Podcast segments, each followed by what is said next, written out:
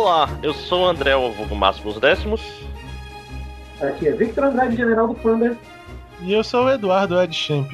E esse podcast está em outro castelo.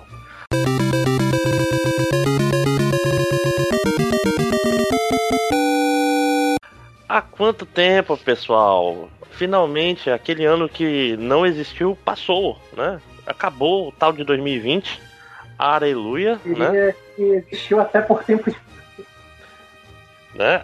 O 2020 acabou, mas ele continua entre nós, né? Porque nada mudou, inclusive as coisas não estão melhores, né? Ao contrário do que se imaginou, a, a mudança de 2020 para 2021 não acabou com os nossos problemas. Mas seguimos aqui de Manaus, essa terra que já venceu a pandemia por WO, porque ninguém jogou, né? e direto de Manaus, a cidade Vou sentinela. Vou começar a chorar aqui durante o podcast. Porra, bicho. Ah, eu já tô puto. Já começo puto.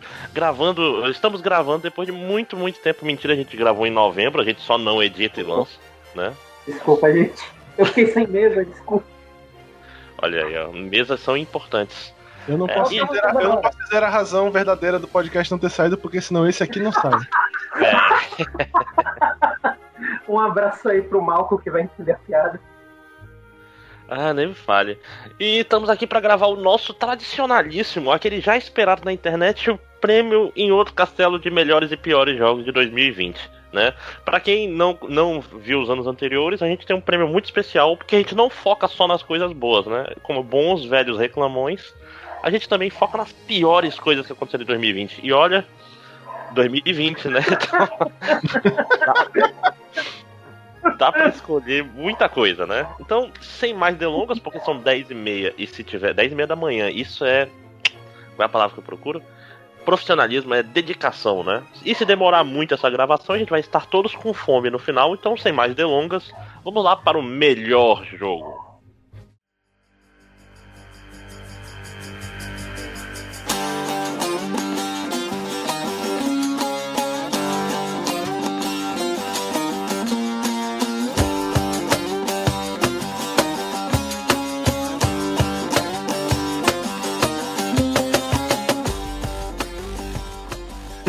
Esse foi um ano é, de, assim, né, de altos e baixos já, né? Muitas pessoas falaram isso já pela internet aí, no, no mundo dos jogos. Teve pouco jogo medíocre para mim também esse ano. A maioria dos jogos que eu joguei foram muito bons ou muito ruins. Vocês devem estar ouvindo a minha cachorra, né? Sim. Ah, mas ela faz parte. É, é, da, daquele, é, daquele aquele tom de estamos em casa, tá tudo, é. tá tudo bem, né? Então, assim, é, o melhor jogo que eu joguei esse ano não é desse ano. O melhor jogo que eu joguei que saiu esse ano é um jogo que eu me recuso a promover. Então, o melhor jogo que, que eu, o meu prêmio de melhor jogo do ano vai pro Hades. É um jogo muito foda. É um jogo muito, muito bom. Também conhecido como suco com, com soja, né? Que é o Hades. Era isso. que é um jogo que, que, assim, eu não sou um grande fã do gênero, né? Tradicionalmente. Geralmente eu não gosto muito. Mas, cara, nesse jogo em particular eu achei tão divertido, tipo, começar de novo com as builds diferentes e tal, que mesmo ele sendo um roguelike, cara, é tão bom Hades, cara. O jogo é divertido, ele é bonito, ele é bem feito, ele é tudo aquilo que os outros jogos que a gente vai reclamar daqui a um tempo aqui nesse podcast não são, saca? Ele é um jogo bem polido. É, ele é bem polido, ele é bem, sabe, tudo no jogo é bem feito. Eu não tenho nenhum problema com esse jogo, cara. É incrível, ele é muito bom. Ele todos é muito. Os personagens que te dão tesão, né? Porque todos, todos são lindos, lindos. sexys e maravilhosos. Nossa. Pense. Nossa, eu. Eu acho que é a maneira melhor de escrever o sentimento.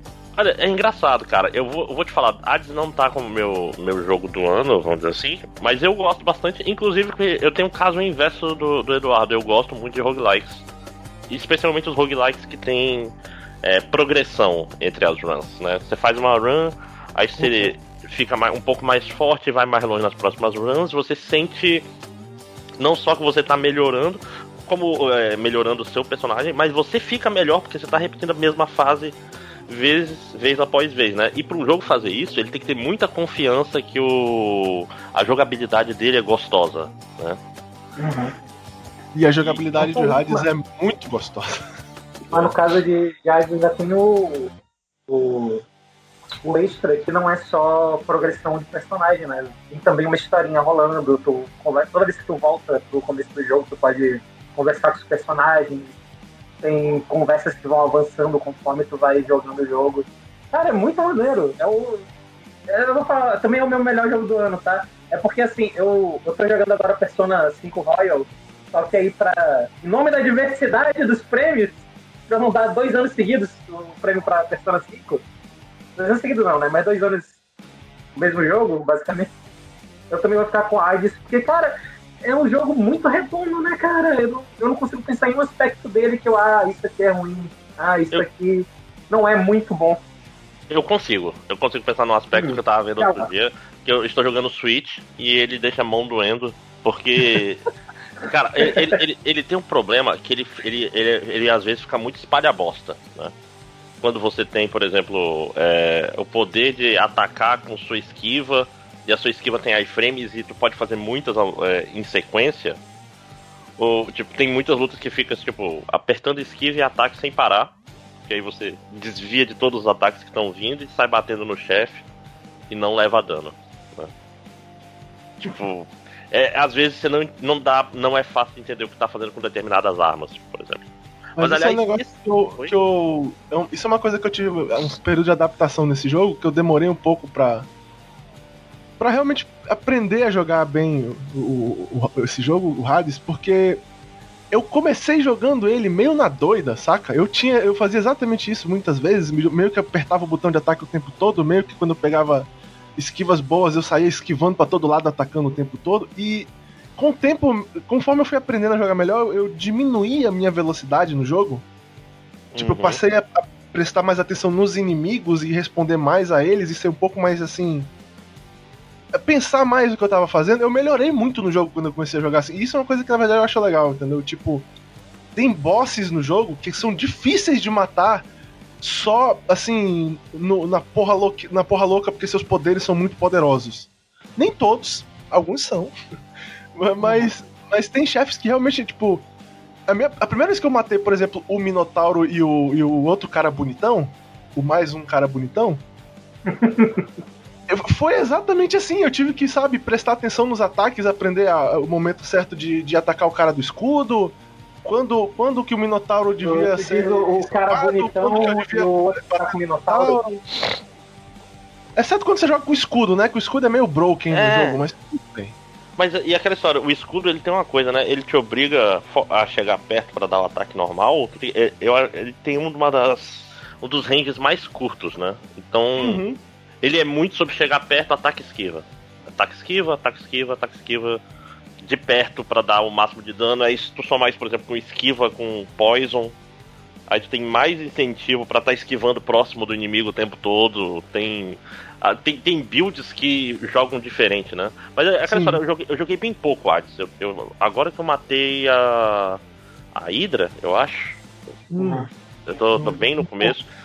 Porque tem uma outra coisa. Eu, eu gosto mas ele é um roguelike que não me faz ter vontade de jogar muitas runs seguidas. Eu jogo uma run e largo, assim, sabe? É... Eu tive um problema o primeiro dia, eu peguei pra jogar só uma run pra ver como era e, e aí acabou o meu dia. Ele veio numa boa hora da pandemia pra mim, cara, que eu tava sem. sem eu tinha acabado para jogar um outro jogo que eu vou falar ainda no futuro. É, eu tava sem ter muitas coisas assim para jogar por muito tempo quando eu peguei para jogar ele. E eu, tipo assim, passava fácil 3, 4 horas jogando assim direto, sem parar e tal. Porque eu ainda não tinha voltado pro trabalho quando eu joguei ele também ainda. Não tinha, meu trabalho não tinha reiniciado da pandemia. Então eu joguei bastante no começo e tal. Depois eu, eu diminui, diminui bem e tal, né? Enquanto eu jogava. Eu entrei nessa fase que o André tá falando. Que eu jogava tipo duas runs, aí tipo, como eu já tava indo longe nas runs e, e, e é, às vezes quando tu perde o teu build que tava legal e divertido, dá vontade de fazer um outro build, mas às vezes tu fica meio. Ah. Então, uhum. Tava legal aquele build. Aí eu, eu, passei por essa fase também com ele mais tarde, em que eu jogava uma, duas runs e. Ah, tá bom por hoje, vou fazer outra coisa. Uhum. Mas é, é, é, muito legal, cara. Realmente ele é muito legal. Eu tive, um, eu tive um período de paixão muito quente com esse jogo, saca? Tipo, não só, pelo, não só pelos rasbandos bonitões, mas porque realmente é, tipo, era muito. Teve um período em que eu joguei muito assim por dia e eu me diverti muito. Eu realmente Sim. me pegou Não, e, muito. Assim. E uma das coisas mais interessantes que eu acho é, é o fato de que as armas elas são bastante diferentes uma da outra, né, cara? E, e até a mesma arma, quando tu pega a versão diferente da mesma arma, algumas delas mudam completamente a jogabilidade e o que tu tem que fazer com elas. Ah, isso eu não vi ainda. Ainda não, não cheguei. Eu nem liberei Spoiler. todas as armas ainda. Cara, não, tem é, tanta coisa que tu habilita não, mas é- lá pro começo. é, não, eu, Isso- eu tô isso é bem no- legal. eu tô bem no começo. Isso é bem legal, ele te dá um certo nível de escolha sobre o que fazer na tua run com esse aspecto e tal. Porque as armas realmente são muito diferentes e elas, as armas não são aleatórias. Você escolhe qual você quer usar. Uhum. Hum. É, e, e é engraçado, por exemplo, eu, eu, eu joguei. Acho que as runs que eu mais me diverti foram com a lança até agora. Porra, eu amo a lança, cara, é a minha arma favorita. E porque ela te faz jogar de uma forma um pouco mais pensando no que tu tá fazendo, porque tu tem que manter. O, o- o jeito certo de jogar com ela é tu tá numa distância perfeita pra atacar sem, sem ser atacado de volta. Pois Então- é, e quando, quando arremessá-la, quando não arremessá-la. né? o bicho de volta. Uhum. Porra, é maravilhoso. Assim, eu ainda não peguei a manha do tiro. O tiro eu esqueço ele normalmente. É, eu, não, eu não sou muito de usar a pistola, mas eu usei bastante o arco. O arco eu usei muito. Não, o tiro que eu digo é aquele. O tiro que tu aperta no. É um outro botão que Sim, o gasta. do círculo, do círculo e tal. É, uhum. Pois é, eu ainda não peguei a manha, assim, não, não, não peguei uma situação, caramba, esse tiro é útil. Ainda mais porque só tem um Ah. até agora. Eu também não, não- quase não uso ele. Uhum. Mas assim, é engraçado. é, Eu acho que é o primeiro jogo da Super Giant Games que me pega. É muito estranho, cara. Na- se tu olhar na teoria, no papel, eu devia gostar muito de todos os jogos deles, né? Tipo Bastion, tipo Transistor. Só que todos são jogos que eu comecei a jogar e larguei. É, eu, pra ser honesto, eu gosto bastante de Bastion, mas eu, eu, eu também gosto bem mais desse. Uhum. Transistor, eu não, acho que eu não joguei o Transistor até hoje. Eu tenho. Eu tenho umas três cópias de Bastion, eu tenho Transistor e eu nunca joguei nenhum dos dois. Assim. Eu nunca, Ah, assim, tipo é- assim, Bastion eu jogo meia hora e paro, por alguma razão. Tipo, isso é uma opinião bem difundida nessa de que esse foi o melhor jogo deles mesmo. Ah, com Tipo, folga, com folga. Muita gente na internet, assim, que eu vi, comenta isso. Ah, é o fato dele estar em múltiplas listas de jogo do ano não é de graça, né?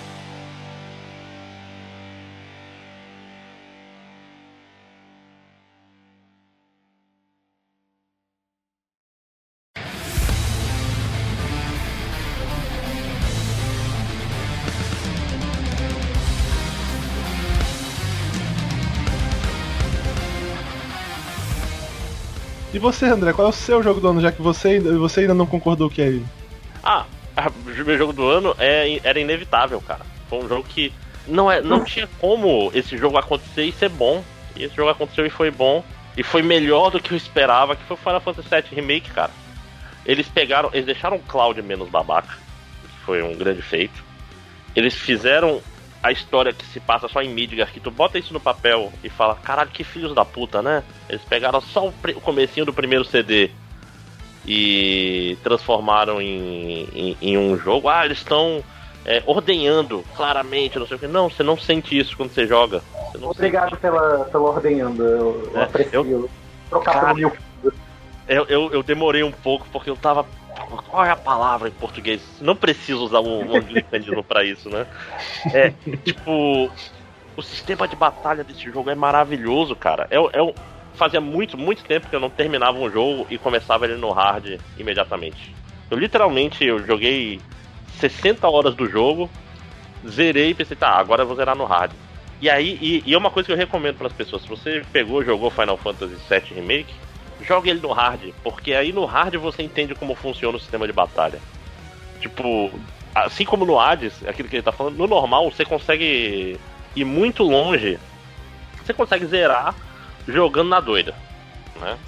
Tem um outro boss que vai te dar dificuldade, tipo a casa, mas Ca- Casa Infernal, os caras botaram a Casa Infernal no, no jogo e ela faz parte da história, cara.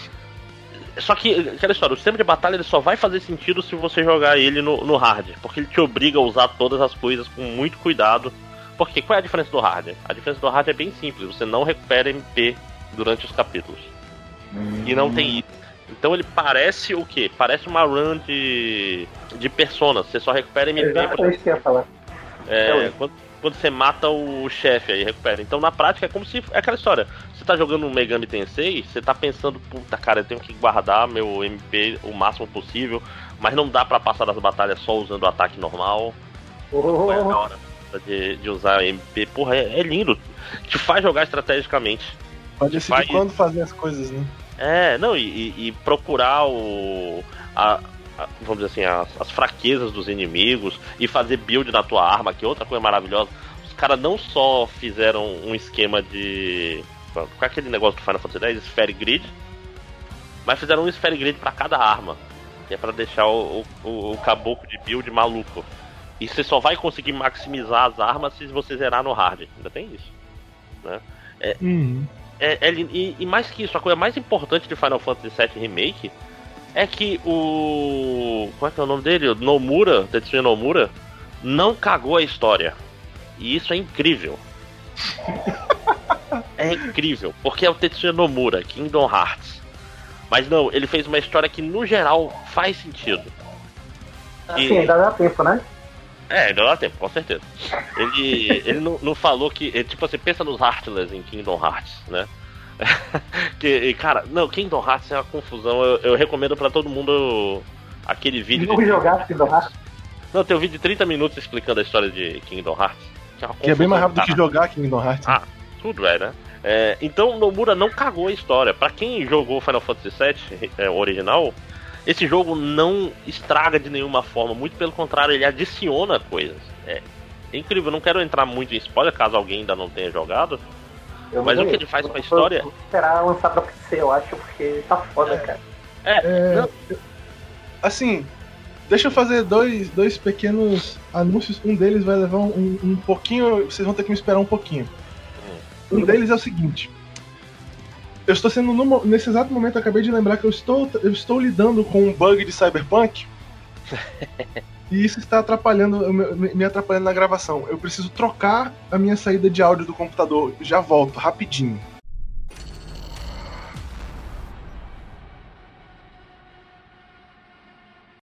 Ok. é, perfeito. Olha, isso é spoilers para o futuro do podcast. pois é, e o outro é: tem vários jogos que eu não vou poder comentar sobre hoje porque eu não joguei, porque saiu muito jogo esse ano que é só, só PlayStation, né, cara? E eu uhum. não tenho mais o PlayStation. Então.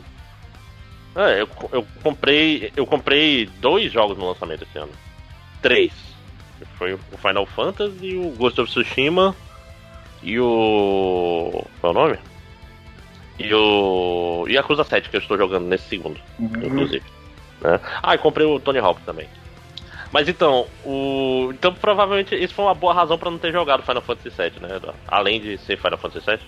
Não, você, você, você, teria, você teria interesse em jogar Final Fantasy VII? Porque você é um cara que é conhecido por não gostar muito de Final Fantasy VII. É, assim, interesse dá porque a gente tem que jogar pra, né, é, querendo ou não, é um jogo importante, né? É, não é um jogo que eu posso simplesmente fazer de conta que não existe. Ele é um jogo importante. É um jogo que eu, que eu, eu sei que eu é, provavelmente participarei de, participarei de várias conversas que o envolvem no futuro. Mas uhum. assim, o um negócio também que eu queria dizer é que eu não sou mais o mesmo Eduardo velho, antigo lá, que se divertia em causar raiva nos fãs de Final Fantasy VII. É, cara, honestamente, eu espero que esse jogo seja bom, eu torço para que ele seja bom. Tipo, ver coisas como, por exemplo, o Maximilian Dude jogando lá pela primeira vez quando ele sai em Midgard e ele começou a querer chorar lá, porque é o jogo da vida dele, ele tava vendo Midgard bonitão lá e tal, pela primeira vez em muitos e muitos anos. É legal essas coisas, saca? Tipo, eu me sinto bem pelo cara. É, é tipo. É, uma, é um negócio assim que faz você se sentir feliz pelos outros, entendeu? Uhum. Ver, ver, o jogo favorito de alguém ser um jogo que, tipo assim, receber um remake merecido e bem feito e tal. Porque eu, eu falei múltiplas vezes durante o podcast que eu tava preocupado de que assim, ah, não vai ser o melhor jogo da história, embora muita gente que nunca jogou tenha ouvido falar que é o melhor jogo da história e talvez se decepcione com ele. Aparentemente isso voltou na minha cara, mas mais sobre isso no futuro. É... ele, no fim das contas, ele ter saído como um jogo que foi amplamente bem recebido e bem elogiado é bom pra indústria, cara. Tipo, a Square vive um bom momento, entendeu? E a Square viver um bom momento para quem gosta de RPGs e tal, é uma coisa maravilhosa. Tomara que isso continue acontecendo. Sim, não, e é, é, ele, é Final Fantasy XIV, é Dragon Quest XI, Dragon Quest Builders 2. Tipo, a parte japonesa da Square, ela tem tido muita boa vontade de todo mundo, porque eles têm lançado consistentemente jogos uhum. bons, né? E assim, eu, eu recebo de braços abertos essa ideia da Square de. Ei, nem tudo precisa ser tipo gráficos mega ultra foda. Bicho, não, não precisa ser o que. Eu acho bem bonito o gráfico. Não, esse jogo é lindo, cara. Ele é, é assim, bonito. Salvo, é... salvo uma porta e, e, a favela do CS Rio, é, esse jogo é lindo. Ele tem alguns momentos que tu fica assim, caralho, o que aconteceu? O que, que a Unreal Engine fez aqui, né? Mas no geral, os esses personagens são inacreditavelmente bonitos. Fosse uns anos atrás, esse jogo, primeiro ele não teria saído ainda, né? Afinal, né? Mas ele ia sair tipo 20 Blu-rays, e ia ser tipo um gráfico de PS7, não sei o quê. E provavelmente ia ser meio decepcionante. Eu, eu, eu, eu curto o escopo um pouquinho menor, eu eu acho que foi uma boa ideia eles dividirem. Mas, mas é que tá, Panda, essa que, é, essa que é a coisa. Ele tem um escopo um pouco menor, porque não é a história toda, mas ele é um jogo grande pra cacete. Como eu tô falando, a primeira run nele foi 60 horas. É, é isso e... é, um, é um negócio que a gente vê, pelo menos eu ouvi lá na internet, né? Como eu falei, não joguei o jogo ainda.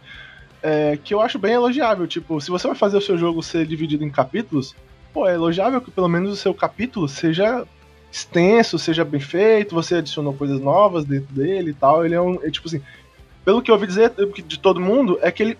Você sente que ele é um jogo completo, entendeu? Assim, ele, ele, ele é um jogo com 60 dólares. Ele, você sente que você tá jogando um RPG de 60 dólares. Uhum. Tipo, e mais que isso, o.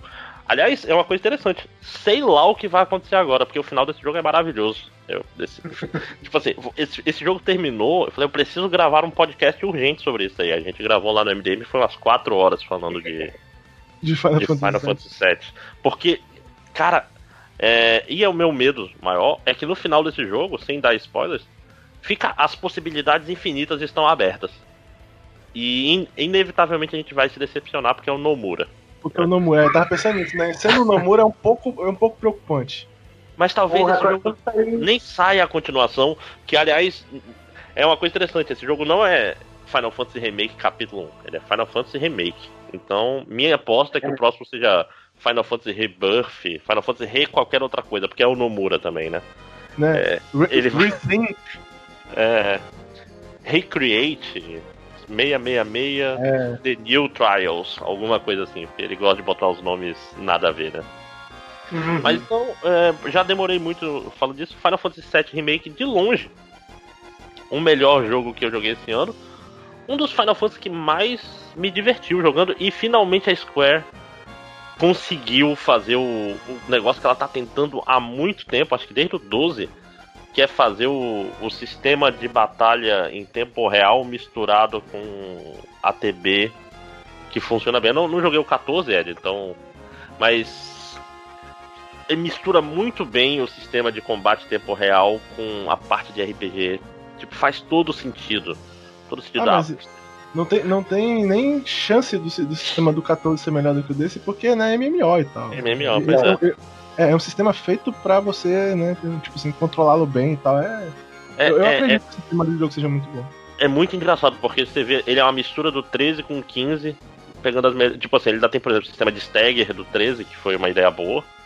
Né, que tu tem uma barra. O inimigo tem duas barras, a barra de energia e a barra de tontura, vamos dizer assim. Se, se, o segredo para lutar melhor é, em vez de só ficar batendo tirando HP, você, usar a fraqueza do inimigo para crescer o stagger e quando dá stagger aí sim dá muito dano nele. Isso faz você jogar estrategicamente e tal. Então, porra, Final Fantasy VII Remake. É isso, chega, chega de Final Fantasy VII Remake.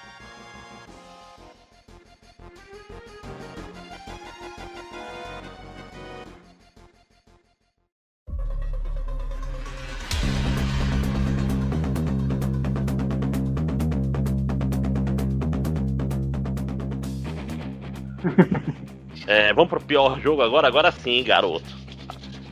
Agora, vou... quer, quer começar, Panda? Qual foi o pior jogo que você jogou esse ano? Então, eu não joguei muito jogo esse ano, né, cara? Eu, Eu, eu, vou, eu vou me colocar aqui para trás nesse momento rapidinho, vou, vou, deixar vocês começarem, porque eu vou ter que quebrar um protocolo aqui que vai ser falar de jogos que eu não joguei. Eu também. tá Tamo bom, então- junto. Então, então vou lá. É, pra surpresa de todo mundo, meu pior jogo do ano, vou logo dizendo, não é o Cyberpunk. Pronto. Eu vou falar de Cyberpunk no futuro e vocês sabem que eu, onde será, mas não, ele Sim. não foi meu pior jogo do ano. Em vários lugares, gente. ele não foi meu pior jogo do ano. É, eu joguei esse ano dois jogos em particular que eu gostaria de citar. Gostaria bastante. Um deles, que eu acho que o Vitor sabe qual é, é um jogo que veio, na verdade, tão bugado quanto o Cyberpunk quando eu comecei a jogar. Sim. Pra mim, ele me irritou muito mais do que o Cyberpunk, porque. Porque sim. E eu acho ele um jogo, em geral, muito pior. Porque, assim, eu já falei no podcast múltiplas vezes, e eu sempre repito que eu já falei isso múltiplas vezes, mas eu vou falar de novo. Muitas vezes, quando eu vou julgar o quão bom ou ruim eu acho um jogo, eu levo em consideração o gênero dele e o que ele tá tentando fazer. Se ele consegue fazer, ser bom em algum aspecto que é importante pro gênero dele, porque ele tá tentando fazer, eu dou desconto para aquele jogo em termos de, de, ele não ser tão ruim assim. Watch Dogs Legion é horroroso. Eu achei horroroso o jogo. Ele é um sandbox que eu não gosto de dirigir nele. Eu não gosto de ter combate nele. Eu não me interesso na história dele. Eu não quero fazer a side quest do jogo. Todas elas resolvem fazendo o mesmo, o mesmo método imbecil de jogar o robozinho no chão depois que você compra a habilidade do robozinho fazer desmaiar inimigos se você for furtivo. E aí o robozinho faz tudo para você, porque o robozinho não morre. Se ele morrer, ele vira um cooldown. O jogo é chato, ele é repetitivo. E o que fazia o Watch Dogs 2 ser legal era a história ser interessante, ele ter bons personagens. Uhum. Saca? Eu gostava dos protagonistas. O Marcos era um cara legal. O Marcos era muito maneiro. Eles literalmente tiraram isso do Watch Dogs Legion. E eu consigo entender que parecia uma boa ideia no papel. Eu elogiei essa ideia no papel quando a gente, o jogo não tinha saído ainda. De você poder, sabe, pra sair pegando pessoas pela rua e trazendo pro seu time. Mas quando eles são as únicas pessoas do seu time, não tem ninguém para ser a âncora emocional do jogo. Então, eu não dou a mínima para ninguém nesse jogo. O jogo tem zero apelo para mim em termos de, dos eventos que estão acontecendo. A cidade tem as ruas pequenas, apertadas, é difícil dirigir, é difícil lembrar onde eu tô, eu não consigo me guiar. Eu, é, eu odiei o jogo. E não foi só porque ele tinha um bug que zerava todo o meu progresso do dia, porque ele não tinha autosave quando ele saiu. Tipo, me desculpa. Ele não tinha save manual quando ele saiu. Era só autosave. E o autosave dele tava bugado e ele bugava com a, com a cloud. E aí você não sabia disso, e você continuava jogando e jogando e jogando e jogando, e quando você via, não tinha salvo nada do seu progresso. E você se fudia, porque não tinha como você apertar um botão e dizer, jogo, salva. Puta que pariu! Eu perdi tantas horas de progresso nesse jogo de uma vez, que eu tentei pedir refund na loja, e eu não pude porque eu tinha passado as horas de pedir refund naquele dia. De gameplay que eu perdi todo. Eu odeio esse jogo. Dito isso, eu acho que ele não foi o pior jogo que eu joguei esse ano, ou pelo menos o que eu achei menos. Hum, que eu menos gostei de ter jogado. E o jogo que eu menos gostei de jogar esse ano nem é. nem tem bugs. Eu só achei ele um cu. E eu pensei seriamente que ele talvez devesse ser a minha decepção do ano, mas porque eu queria muito gostar dele. Muito! Tem anos que eu queria jogar esse jogo. Mas ele não tem como ser a minha maior decepção do ano esse ano. Que foi o Battletoads.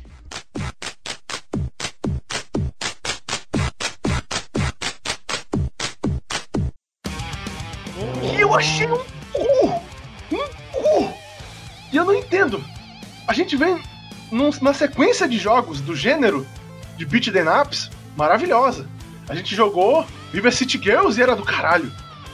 Eu joguei. Spoilers. Eu joguei City of Rage 4 e achei do caralho. Aí eu joguei Battletoads, que é um jogo, tipo, um dos meus favoritos da minha infância. E eu achei um cu. O jogo é uma merda. Eu não consigo entender como é que esse jogo pode ser tão sem graça. As piadas, nenhuma piada funciona. Os personagens são completamente azedos e sem graça. O gameplay não é divertido. Mas como é que os caras fizeram um Battletoads tão ruim? Vai tomar no cu, bicho. Né, cara, e, é foda porque o Battletoads é uma coisa que você dá pra ver que o jogo não foi bom porque ninguém tá falando dele, né? Ninguém fala do ninguém lembra desse jogo. Eu não vi ali nenhuma lista de pior, nenhuma lista de melhor, nenhuma lista de jogos que. Eu não vi ninguém comentar que esse jogo existe. Eu fiquei chocado com isso. Ninguém Aí depois você entendeu o porquê, né? É, não, isso depois de eu ter jogado, porque eu esperei ver ele em lista de piores do ano, eu não vi ele nenhuma lista. Tipo, Aquela... o único, comentário que eu vi desse jogo que eu, tipo, meio que, ok, esse cara tem razão, foi alguém dizer que ele era, tipo assim. Saca aquele negócio que a gente teve quando a gente rejogou o péssimo, péssimo Duke Nukem? Que é tipo, não, não, não ah, é tão ruim quanto o Duke Nukem. É tipo, isso envelheceu legal. Esses personagens, eles eram muito mais legais nos anos 90 do que eles seriam hoje em dia. Eu não gosto tanto deles. O humor não é muito bom a variedade de fases é menor também, porque essa era a graça para todos. Tem né? a fase de beat'em up, tem a fase da motinha, tem é, tem fase diferente, mas é, o problema é ele não é ele não é divertido, porque assim ele até tem um certo nível de dificuldade, mas ele é sem graça. Eu não sei explicar. Ele, ele assim, a impressão que dá é que ele é um jogo raso, saca? Tu não te prende o gameplay dele não tem um conteúdo que te faz ficar engajado em querer fazer as coisas e, saca, descobrir as melhores maneiras de jogar. Não, ele é, é assim. É, é, sem graça o gameplay dele, os personagens são completamente sem, sem profundidade, as piadas nenhuma funciona. Tipo, sinceramente, eu não ri nenhuma vez jogando Battletoads, apesar desse Battletoads tentar fazer muito mais piada que qualquer outro Battletoads já tentou no passado. O jogo não funciona. Para mim, ele simplesmente não funcionou em nenhum aspecto. Eu não gosto de nada desse jogo. Nada dele foi bom. É incrível dizer isso de um jogo, mas é, não achei nada dele bom. Falhou o Rude, né? É, é aquele negócio. Ele não. não ele não tem as piores coisas que eu passei esse ano, mas ele é perfeito exemplo de como ruim pode ser só a ausência de bom. Saca? Não tem nada nele que me faça querer jogar ele de novo. Caralho, ruim é a ausência de bom, é uma frase muito bonita, parabéns. Cara, Pior que. E é foda, porque pra ganhar de, de Watch Dogs 3, que é um Ubisoft The Game ruim, com bugs, né? é, é, incrível. Porque é foda, é foda porque os bugs em si são. São problema, mas os jornalistas eles, eles estão numa posição muito ingrata, né? Porque eles jogam o jogo antes do patch de dia 1. Então pois eles é, jogam né? assumindo que. Ah, isso aí eu espero que resolva até o, até sair o, até sair o jogo. Né? Assim, pra quem não acompanhou minha saga no Twitter com Watch Dogs, o bug de perder save ficou aproximadamente um mês no jogo. Eu parei de jogar o jogo porque não tinha como jogar, não conseguia avançar. E aí saiu um outro jogo que eu vou falar depois. Ah, não quero. É, ok, saiu Yakuza. E, e, eu comecei a jogar Yakuza e, tipo, sério, foi um mês pra eles consertarem o bug. Quando eles consertaram, eu não queria mais jogar o jogo, cara. Uhum. É, é a vida, né? É, videogames é isso aí, Ubisoft é isso, né? Oh. Falarei mais sobre isso no futuro. De onde menos se espera é que não vem nada mesmo. É que não vem nada mesmo, exatamente, boa frase. O Watch Dogs 2 foi um, foi uma, um bug, né? não tava working as intended, né? ah, e, e, mais alguma coisa, Ed, além de Watch Dogs não, e Não, não quero mais falar desses jogos, não. Ok, eu vou... Acho que eu e o Vitor talvez falaremos do mesmo jogo, que é um jogo que eu estava me coçando é. para comprar. Doido pra comprar, doido pra comprar. Caralho, eu acho que eu vou jogar no PC, que vai ser mais top. Aí saiu e deu a treta toda, e eu não vou falar muito, que é o Cyberpunk 77, né?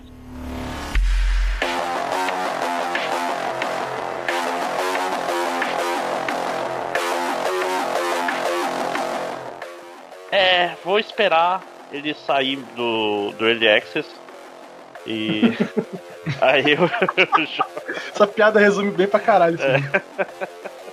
Porra, e é pior porque, tipo assim, é, é, a mesma coisa. As pessoas que eu ouvi falando. Ah, mesmo se você descontar os bugs, falta muito ainda, né? Não tem aí de carro dirigindo, não tem.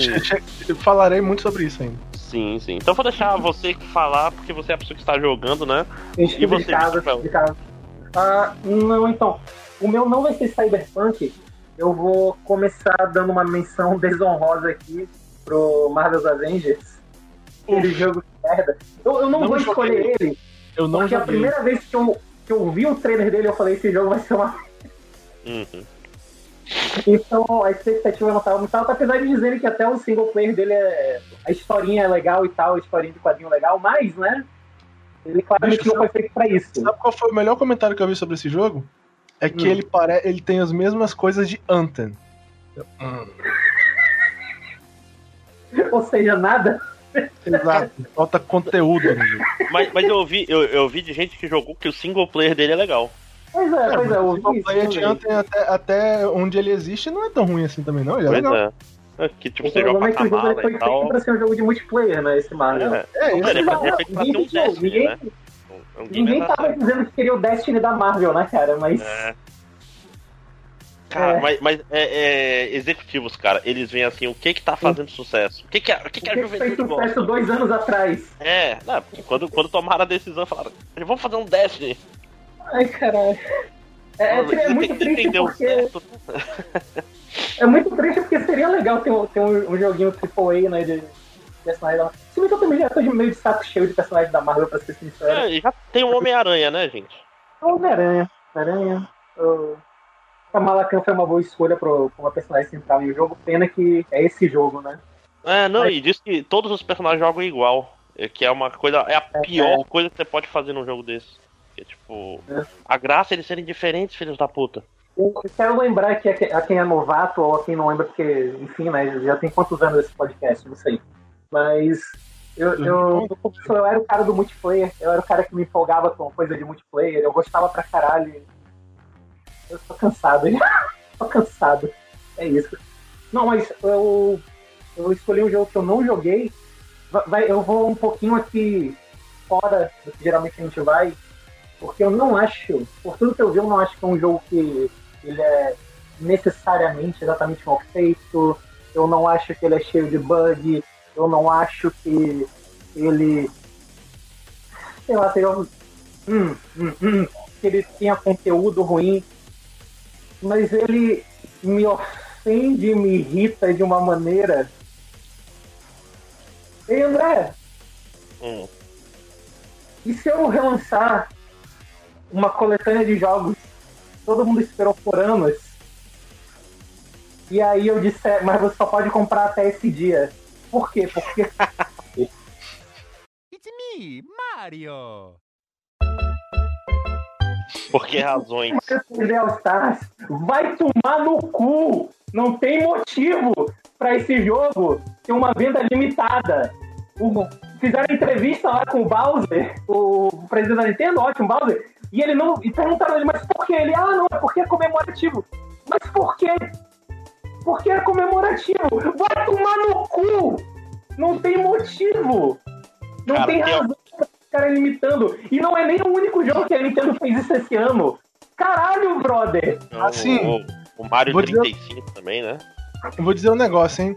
Pra quem tá ouvindo, se você não conhece o termo, eu recomendo a você pesquisar, porque ele provavelmente já foi usado contra você múltiplas vezes e você talvez não saiba. Que é o FOMO, né? É o Uhum. Fear of Missing Missing Out. Eu Que tava é uma, é uma coisa que cada, mais, cada vez mais e mais empresas de videogame estão usando pra fazer você desesperadamente não pensar antes de gastar o seu dinheiro. Uhum. Eu pensei em comprar esse jogo por causa disso. Eu pensei, aí eu pensei de novo, eu, pera, mas eu nem gosto dos Mario de 3D. Pera, é uma tática filha da puta, vai tomar no cu. O- Caralho, aí só deu Vamos raiva os outros. Os outros é, é o Mario 35 e o Fire Emblem de Nintendinho, não é isso? Hum, Que estão no mesmo. Na mesma situação. Mas é engraçado, cara, eu não duvido nada que depois do dia 31 de março, que aliás, coincidentemente ou não, é o último dia do ano fiscal, né? uhum.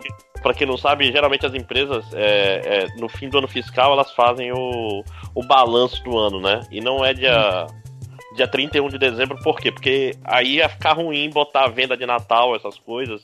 Aí geralmente o ano fiscal acaba em março, 31 de março. E então isso daí vai fazer a Nintendo crescer muito nesse ano fiscal. E aí a questão é, será que eles vão simplesmente su- sumir com o jogo dia 31 de março? Ou eles vão sumir com a coletânea? Essa é a grande pergunta. Honestamente, eu não sei qual das opções é pior, porque as duas são opções filhas da puta pra caralho. Porque sumir com a coletânea seria vender, vender separado mais caro. Né? É, é, sério, cara, isso.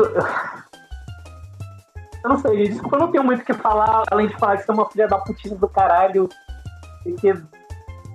Cansado, eu não sei. Só isso. Ok.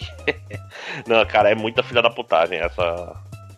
Essa, essa coleção de Mario da Nintendo é, é muito filha da puta. É. É. Mas vamos falar mais disso mais pra frente. Porque vai ser esse ano, vai ser disputado, bicho.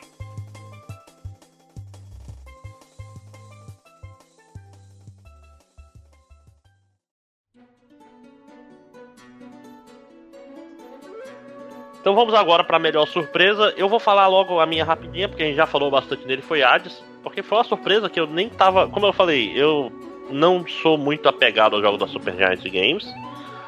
E veio do nada e todo mundo. joga em Hades, joga em Hades. Aí, porra, eu fui jogar e realmente o hype faz sentido, né? Uhum. Quem, e agora, quem, quem fala da sua surpresa? Qual foi a sua, Vitor? Uh, então, a minha surpresa, eu pensei bastante, teoricamente seria a Hades também, mas novamente, né, vamos. Não faz sentido nenhum que vai aparecer de novo na lista. Mas tudo bem. Vamos não tentar dar mais um prêmio quase igual pro mesma coisa. Honestamente. Ah, eu acho que a minha, minha surpresa esse ano foi um jogo que eu tinha esquecido que. Eu já tinha ouvido falar dele, eu tinha esquecido que ele existia, ele saiu e ele dominou metade do meu ano. Que foi o Genshin Impact. dominou metade do meu ano e provavelmente pelo menos mais um ano ele vai dominar aí parte da minha vida. É um jogo que eu tinha ouvido falar, teve todo aquele negócio né, de quando eles mostraram o preview dele, o pessoal tirou o Nintendo Switch, ficou levantando o Breath of the Wild, pegou o PS4, tacou no chão e quebrou. E, tipo, é um jogo legal, é um jogo mal legal. É o. É o gacha com, com gameplay de verdade, né?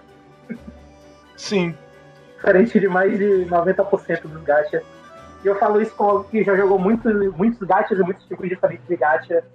Ele. Ele é um jogo que, apesar dele. Apesar de acontecer com alguma coincidência de eu levantar e eu ter aquele momento, sabe, de ah, eu tenho que ligar a Genshin Impact e tal. No momento em que eu tô jogando, eu nunca me sinto, sabe, fazendo uma tarefa simplesmente. É, é sempre bacana jogar. Então, você, não se sente fazendo uma tarefa enquanto você está fazendo as tarefas do dia. Né? né? Olha só. Você não usa spreadsheet pra jogar o jogo. Cara, eu tenho uns amigos que eles, eles, todo dia era um grupo, era um grupo de jogar multiplayer. Aí agora o pessoal entrou no, no Genshin, aí todo dia, ô, oh, já bati a meta do dia, não sei o que. ah, já, já fiz meu trabalho hoje. Porra, gente, veja aí o que está acontecendo. Né? É. Mas é, não, eu acho que. Eu, pensando aqui, eu acho que ele merece meio que estar tá, assim na frente do, do Hades nessa categoria, porque o Hades eu já estava ouvindo falar há anos, né? Porque tinha saído em Early Access e tal que o Genshin meio que veio do nada. Então, é, não, eu acho que tá certo. Assim. É isso. É engraçado, o Early Access funciona muito bem, né, pra roguelike. Que o cara vai ajustando. Muito bem quando a empresa quer que funcione. Quando a é. empresa sabe, sabe trabalhar, realmente. Não, e quando é Early Access de verdade, né? E não você descobre depois Sim. de pagar 60 dólares. Agora, é, a única coisa que eu vou dizer do Genshin Impact é, é aquele negócio, né? Não, não promovo gachas, mas é a única coisa que eu tenho pra dizer positiva sobre ele, que eu gostaria que algumas pessoas pensassem melhor sobre isso e tal. É. Copiar Breath of the Wild não é uma coisa negativa. Eu espero que mais jogos copiem Breath of the Wild. Tiveram outros clones de Breath of the Wild, clones entre aspas aqui, que vocês não estão vendo minhas aspas aéreas, que saíram esse ano.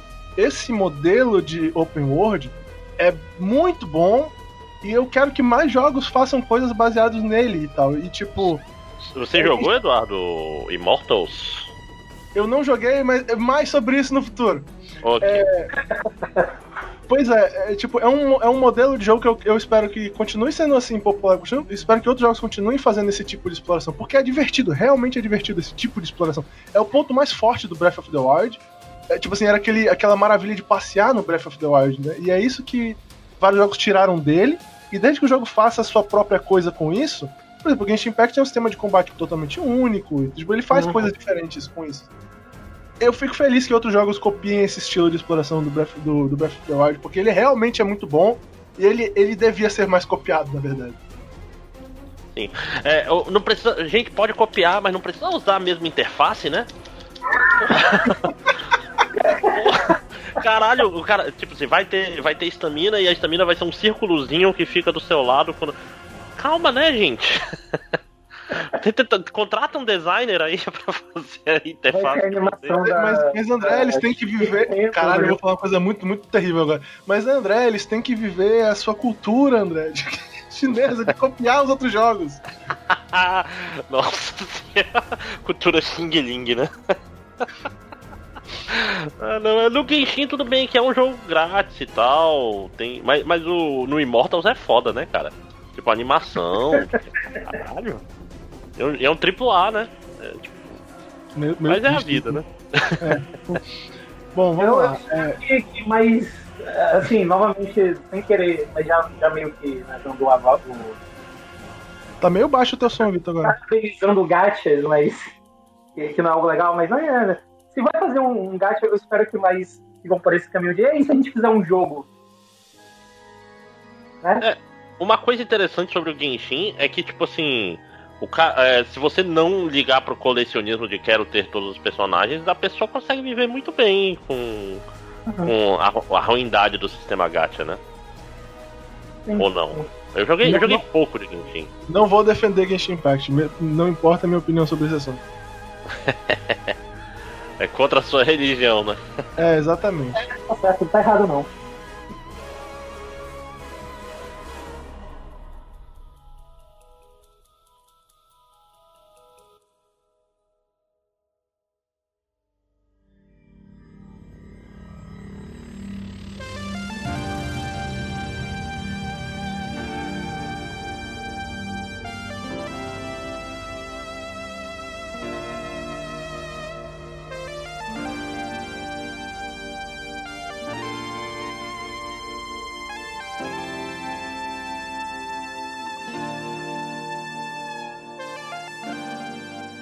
Bom, vamos lá. Vamos lá. Eu tive, eu tive, do- eu tive dois, dois Eu vou citar um, porque eu já até falei nele em um outro podcast que eu acho que saiu, e vou, né? Vou dar só um, um shout-out aí pra ele, que é o, o Journey to the Savage Planet. Que é um jogo que eu acho que ninguém aqui jogou, né? Não. Eu acho que é Nem mais um jogo, quase ninguém vai falar desse jogo. Que é um, um jogo de exploração muito legal, realmente divertido. Eu recomendo, ele deve estar barato a essa altura já e tal. Recomendo o pessoal tá- dar uma chance pra ele. Ele tem pouquíssimo combate, cara. Ele é quase só exploração mesmo e tal. Tipo, tu, tu cai num planeta esquisito que tu tem que explorar pra poder consertar a tua nave e basicamente é isso. O planeta é muito doido e cheio de coisas malucas pra fazer. É muito divertido, realmente é legal. É um, bo- é um bom jogo de exploração. Se ele tiver barato, compre. Vale a pena, ele realmente é legal. Mas assim, eu não, eu não sei o quão surpreendente foi pra mim, mas mas assim, foi um conceito assim que eu não esperava ter desse jogo, foi o Streets of Rage 4. Eu realmente gosto de Streets of Rage 4. Tipo, eu esperava achar ele um jogo legal, mas eu realmente gosto desse jogo. Uhum. A única reclamação que eu tenho dele é que eu queria jogar ele com multiplayer pra quatro pessoas online no lançamento. É a minha única reclamação do jogo. Já saiu o multiplayer online? Eu não sei se já saiu. Faz, faz tempo que eu não, eu não peguei Eu- ele pra eu- jogar de novo. Eu acho que já saiu, porque eu já fui convidado a jogar e não joguei. Então, eu Mas se tiver acho. saído, eu vou reinstalar pra jogar com outras pessoas, porque ele é muito legal esse jogo. Ele realmente é muito. É um ótimo beat'em up. Esse, ao contrário do meu problema com o Battletoads, nesse jogo eu gostei de basicamente tudo, exceto o fato de que eu não podia jogar multiplayer online no começo.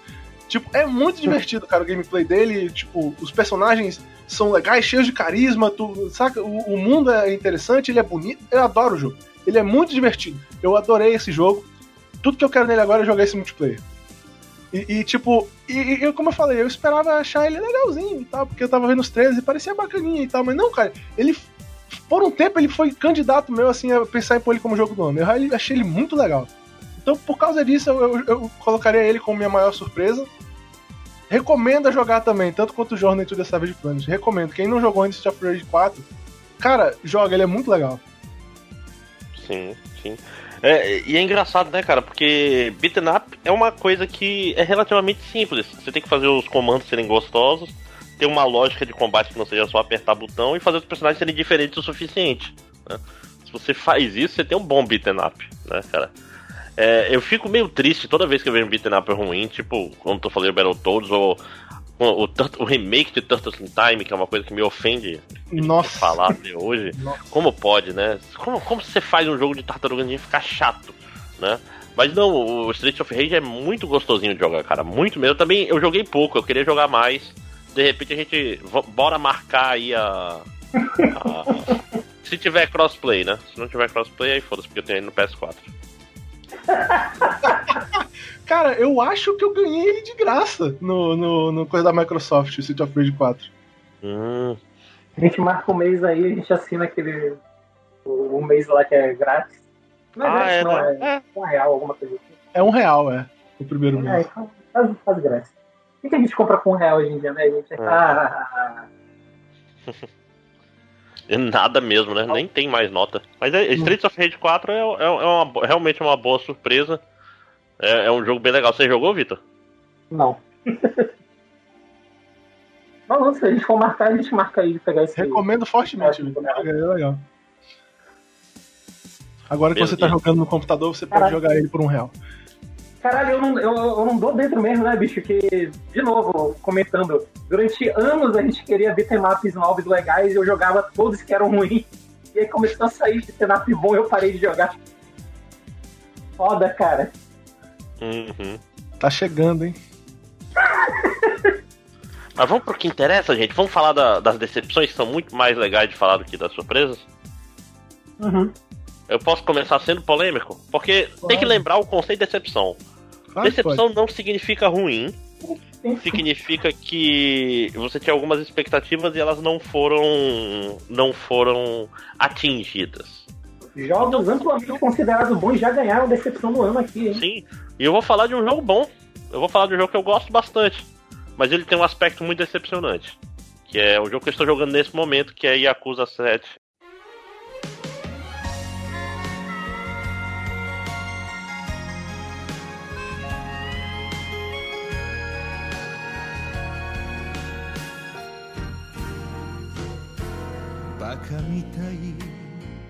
Ou Yakuza Like a Dragon. Né? Pam, pam. É um. Ó, primeiro eu vou falar bem. Yakuza Like a Dragon é um bom Yakuza. O Kasuga é um personagem muito melhor do que o Kiryu. Eu não gosto tanto do Kiryu. Tan, tan, tan. Não gosto tanto do Kiryu. É, mas a história é maravilhosa, como é padrão da série. Eu realmente gosto da história principal. As sub-histórias são muito legais, apesar de que a série Yakuza não sabe mais fazer é, jogabilidade de sub-história variada. No 4 era maravilhoso, porque você tinha mecânicas diferentes que podiam acontecer na sub-história. O cara fugia, você corria atrás dele. Você batia foto. Você. Aqui não. A sub-história é de bater nas pessoas. Né? Mas não é esse o problema. A parte decepcionante de Yakuza Like a Dragon é que ele é um RPG ruim. É um RPG mal calibrado. Ah, então o que, é que eu quero dizer com isso? Ele é um RPG muito simplório. Você tem pouca razão para usar buff e debuff. É, os jobs não são bem. Qual é a palavra que eu procuro? É. Uh, diferentes o suficiente. É, tem muita coisa. Depende muito de arma. E como você tem muitos jobs para muitos personagens, você tem que pegar muito dinheiro para isso e acaba gerando um, uns ciclos meio estranhos. O, tem sistemas legais que estão mal implementados ainda, por exemplo, o sistema da sua party de de ganhar afeição por você, por quê? Porque duas razões. Enche muito rápido a barra de afeição e ela é travada por segmento de história. Então, por exemplo, isso era, é, você ir pro cabaré com seu amigo aumentaria a sua afeição com ele. Isso seria um incentivo para você ir pro cabaré. Uhum. Só que a, afeição cresce tão rápido que já tá tudo no máximo. Antes de liberar o, o cabaré já tava tudo no máximo. Aí, tipo, Aí vira aquela coisa que, ah, depois eu vejo, porque ir no cabaré custa dinheiro e dinheiro, por enquanto, ainda tá escasso no jogo. E eu né? tenho que comprar as armas. Tem que comprar as armas e tem que fazer o upgrade no workshop, que é 2 milhões. Aí tem que jogar um minigame de gerenciamento, que é surpreendentemente legal, né? É, pra você virar. Você vira presidente de uma holding, apesar de você ser um mendigo. foda-se, nada faz sentido, mas é Yakuza, né? No momento ele tá lutando contra um, um, um Wrecking Ball, né? É um jogo legal, é um bom Yakuza, mas ainda é um RPG muito, muito básico. Ele tem. Aquela história, tem, ele tem um milhão de sistemas que eu nem uso. É, tô, tô só passeando pelo jogo. É, e o nível é muito importante. Tipo assim, os inimigos ficam. O inimigo tá no nível mais alto, ele vai te causar muito dano e não levar quase nada de dano. Enfim, é só isso. Ele é, ele é muito basicão, entendeu? Ele não tem tanta estratégia. Então por isso que me decepcionou um pouco. Bom, Eduardo, você dele- jogou Yakuza? É, eu, vou falar um pouco dele- eu vou falar um pouco mais dele depois, então eu não vou falar tanto dele agora. Mas eu, eu- na verdade eu gosto do sistema de combate dele. É. hum. Eu acho que é melhor eu falar dele depois. Tá. Ah, ah é, né? Então continue. Decepções. Ah, não, eu tenho, eu tenho um. Antes, antes, só rapidinho, eu tenho uma menção honrosa aí, que é um, é um jogo que parecia bom, mas quando saiu eu já sabia que não ia ser bom, que é o. Caralho, Ghost of Tsushima, né? Que não é que ele é ruim, ele é meio comum, mas assim, não foi minha decepção do ano, porque eu, eu gosto do- dos Assassin's Creed da vida, vocês sabem, né? Então, ele é um Assassin's Creed com um sistema de batalha interessantezinho, basicamente. A- acho que mais do que Yakuza tem muita gente querendo te matar agora, mas tudo bem. Ah, não, ele é um jogo. Cara, a- quem ama Ghost of Tsushima, gente, Ghost of Tsushima é só um jogo simpático. Essa- e é um Assassin's Creed. E não tem Antigo. problema amar um jogo simpático. Tá tudo bem, gente. É, o não jogo que pode, ser meio ruimzinho também. É, assim, é aquela história, você pergunta, André, deve jogar Ghost of Tsushima? Assim, ele é um jogo muito bonito. Se você gosta de andar, é, daquela coisa de anda no mapa, indo atrás de. qual é o nome? É, coisas marcadas no mapa e você vai lá e, e faz elas, e você sente prazer em tirar aqueles pontinhos no mapa, esse jogo é pra você. Se não, não. É, e joga no hard, deixa mais legal. E é isso.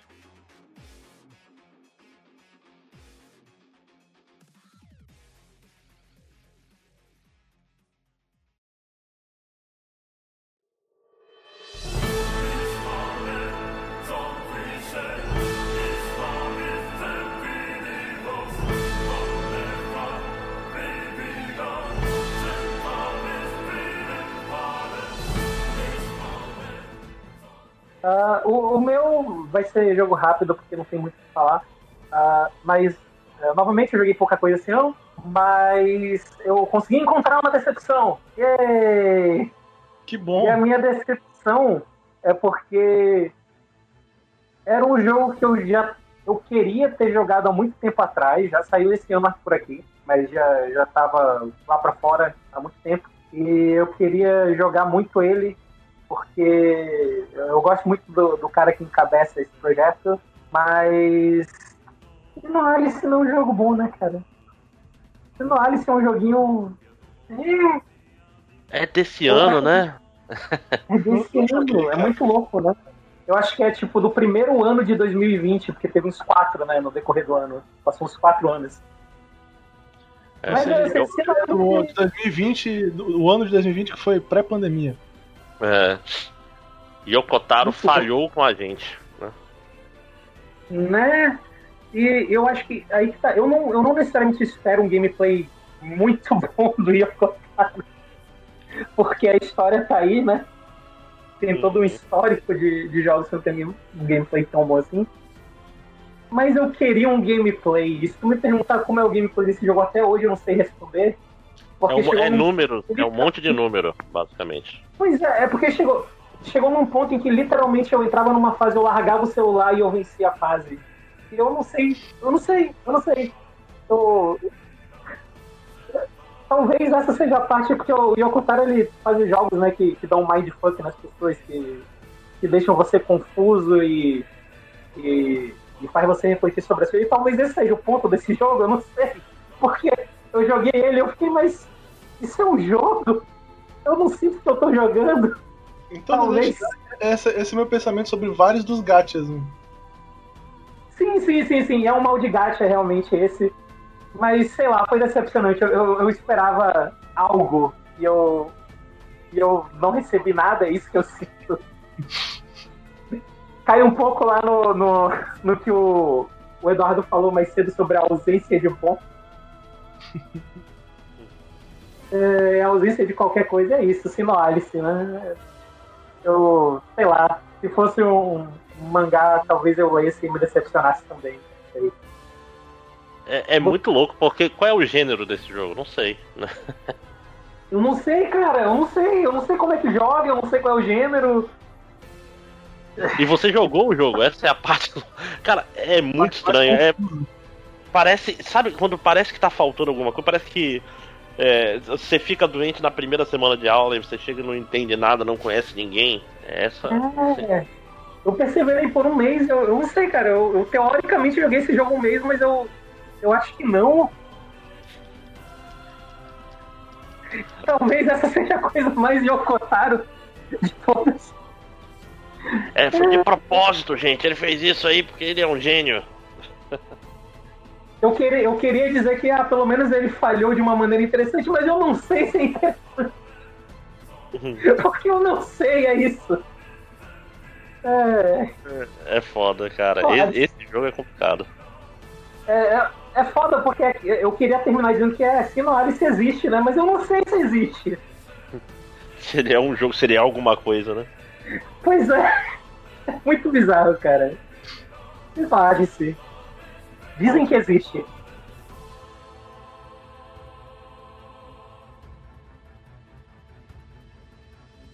Vamos lá. É, Eduardo, você falou a sua decepção? Falou, né? Não, Foi o. Não? não, vou falar agora, né? É, é, né?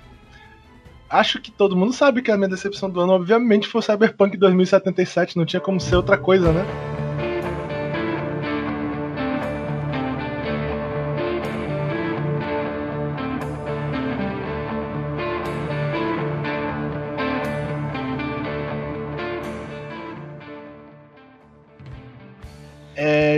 Sou o residente fã putinha da, da, da CD Projekt Red, porque eu sou um imenso fã modinha, de... né? É, eu sou um imenso fã de, de, de, de, The Witcher, né? Eu já gostava desde o segundo, tá? O primeiro não dava, não. Eu queria dizer que era desde o primeiro, mas não é mentira, é desde o segundo. É... Tem post, e, né, no, em outro castelo sobre Witcher 2. Tem, e ele foi meu jogo do ano no nosso primeiro podcast. É, eu sou muito fã dos jogos da empresa e tal. É, mas a verdade é que não tem como dizer que Cyberpunk 2077 é um bom jogo, é impossível dizer isso. Eu não acho. É, não acho que é um argumento que eu possa fazer para defender esse jogo. Acho que a única coisa que eu posso dizer é, é assim, como eu comentei no Hot Dogs. Quando o jogo ele consegue fazer algo, algo correto dentro da, do, do, gênero principal dele, eu vou dar um desconto para ele. Eu dou esse desconto pro Cyberpunk 2077, que ele é um RPG, que na verdade era o meu maior medo sobre esse jogo antes dele sair, é que eu não sou um grande fã de RPGs é, de primeira pessoa no formato americano. Saca? Tipo, Skyrim da vida e tal. Eu não sou um grande uhum. fã desse gênero. E, na verdade, esse é o melhor ponto do jogo. Ele tem uma história bacaninha. Tipo assim, a, a história principal dele é, é, legal e tal, é bacaninha. Não é nada de impressionante, pra ser honesto, mas é bacaninha. O ponto forte dele são os personagens, que ele tem uns personagens realmente legais. Alguns personagens do jogo são carismáticos e tal, você quer conhecer mais sobre eles. E o mundo em geral, que não é culpa da CD Projekt Red ele ser legal, porque ele é baseado num RPG popular antigo que já tem esse mundo pré-desenvolvido. Basicamente. Esses são os pontos mais fortes do jogo para mim. Eu achei o combate do jogo. Ok, vamos lá. Bugs. Ok, bugs, pacote aqui assim, bugs. Eu vou pegar esse pacote e vou colocar ele aqui do lado eu vou falar dele depois, tá? Tá aqui. Primeiro eu vou falar do jogo Cyberpunk 2077, como ele devia ter sido. Eu não acho o jogo muito bom em geral, realmente não acho. O combate dele não é particularmente divertido, não é muito. Ele é um FPS bem comumzinho, na verdade, em termos de tipo combate mesmo, ação de combate. O, o, sistema de evoluir o personagem tem elementos interessantes, porque você pode jogar de maneiras bem diferentes, fazer builds muito diferentes. Mas elas são um pouco confusas no começo, muito bem feitas quando você entende, mas meio confusas no começo. Não tem um tutorial muito bom no jogo para isso. E tipo, ele não é exatamente o que eu diria de um jogo divertido de jogar.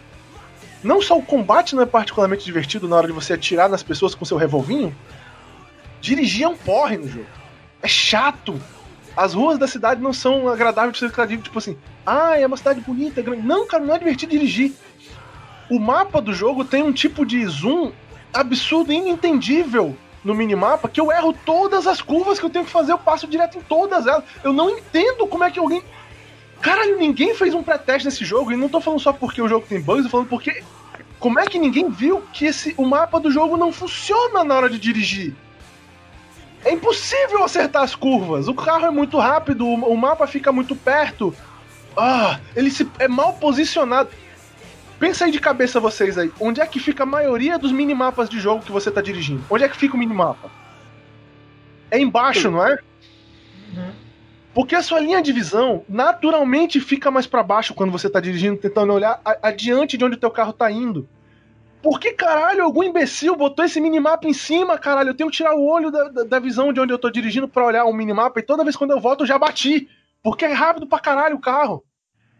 Saca, tem coisas no jogo, as coisas, essas coisas pequenas que não parece ser realmente uma empresa que se diz a empresa que, tipo, saca, ah, eu trabalho com videogames há anos e eu sei fazer uma, uma IU bem feita e tal, e eu manjo de... Não, cara, tem uns negócios besta no jogo.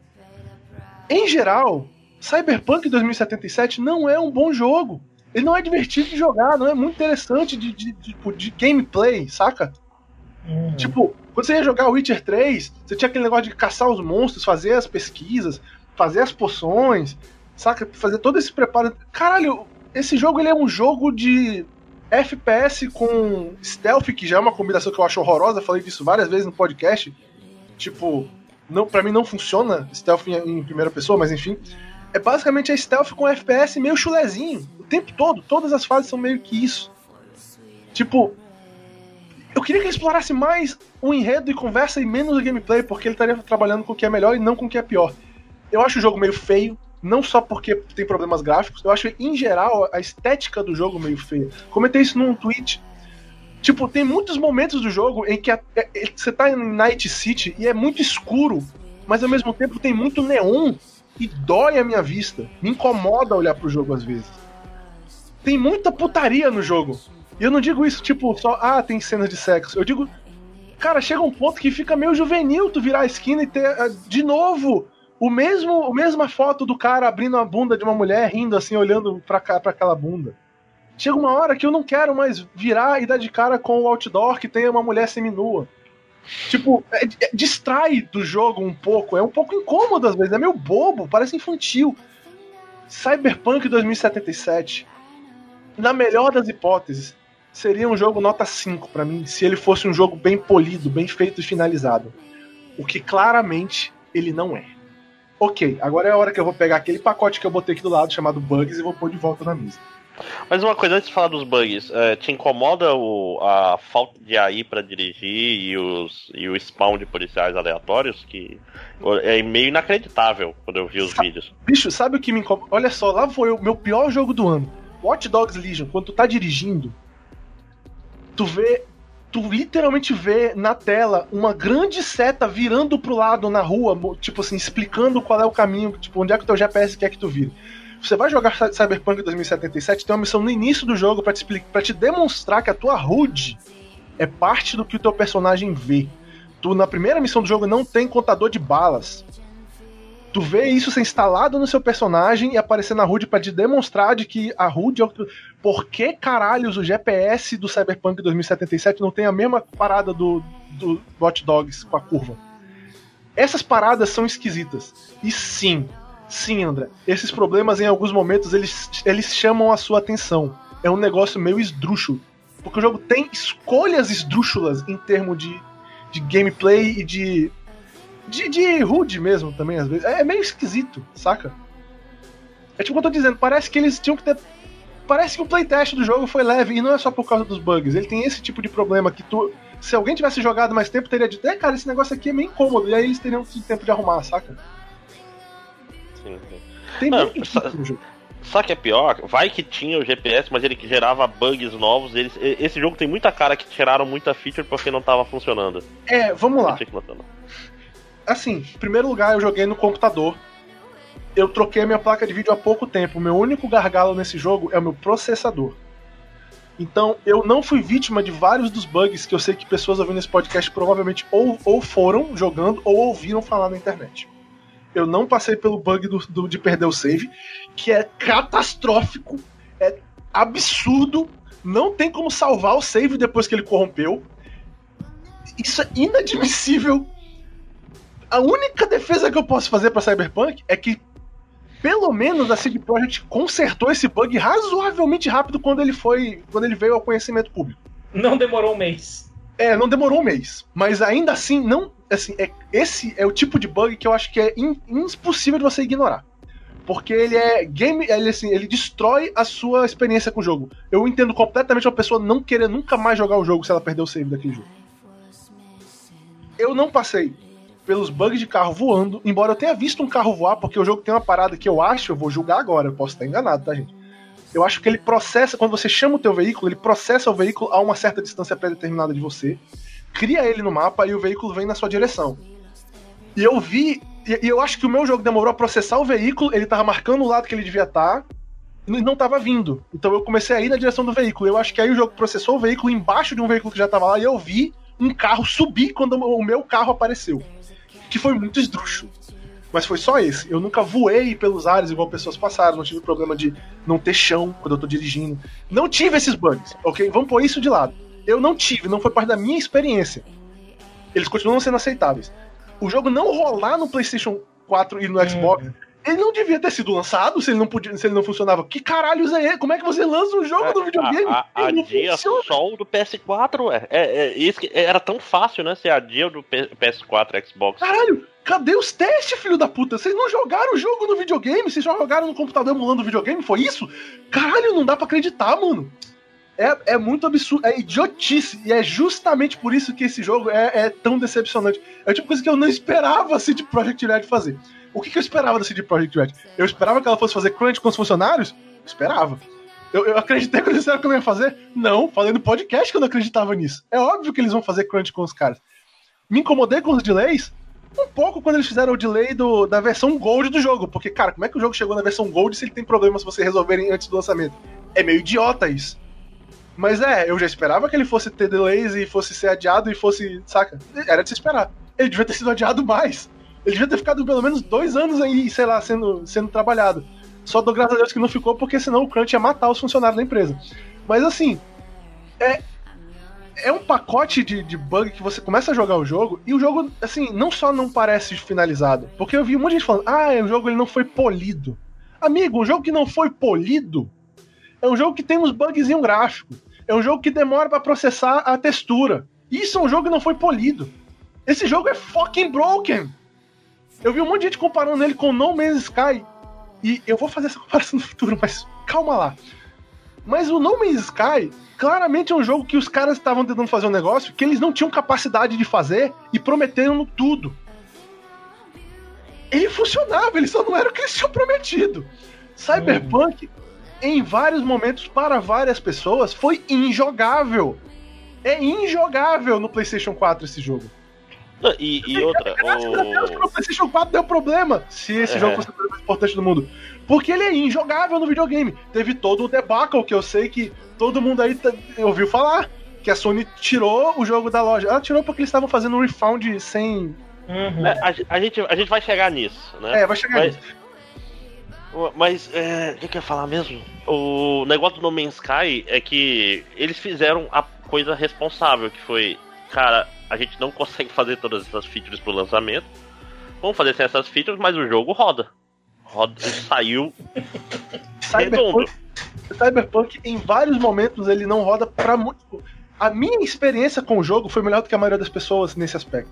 Eu tive pouquíssimos bugs jogando esse jogo, mas é porque eu literalmente troquei a placa de vídeo do meu computador duas semanas antes do jogo sair. Pessoas que têm computadores decentes, bem funcionais, tiveram problemas imensos com o jogo. Tem um videogame que era que é, honestamente falando, o mais difundido atual. PlayStation 5 saiu, saiu, mas quase ninguém tem o videogame. PlayStation 4 é o videogame mais difundido da atualidade. E o jogo saiu pra ele e não roda! Todo mundo comprou o jogo, não tem como jogar direito o jogo. O jogo dá, dá crashes absurdos jogando num videogame. Tipo, é, é inadmissível. É assim, é aquele negócio. Eu sei, eu sou fã da empresa. Eu queria ter capacidade de agora vir e defender ela. Não tem como defender o lançamento. Conheço o sentimento. Conheço. Não tem como. Def... Não, não há defesas a se fazer do lançamento desse jogo. A única pessoa que eu posso dizer assim, me sinto mal por eles, são alguns dos desenvolvedores que claramente tinham carinho paixão em fazer esse projeto dar certo, mas não tiveram. Não tiveram, tipo, não tiveram o tempo e, e, e a defesa da própria empresa deles para poder fazer esse projeto dar certo. A, a, maneira como a empresa trata os próprios funcionários é absurda. A ironia que todo mundo já ouviu falar de tipo, porra, vocês fazem um jogo falando mal de como corporações fazem os seus trabalhos, fazendo crunch com os seus desenvolvedores. Tá aí para todo mundo ver. E, e, cara, não dá, não tem condições. O jogo é, é. Era. Tipo assim, ele foi. Esse é o problema também. É um dos problemas. Ele passou sete anos sendo o jogo com a maior hype do mundo. Todo mundo achava que ele ia ser o melhor jogo da história. Nenhum jogo devia carregar esse peso em primeiro lugar.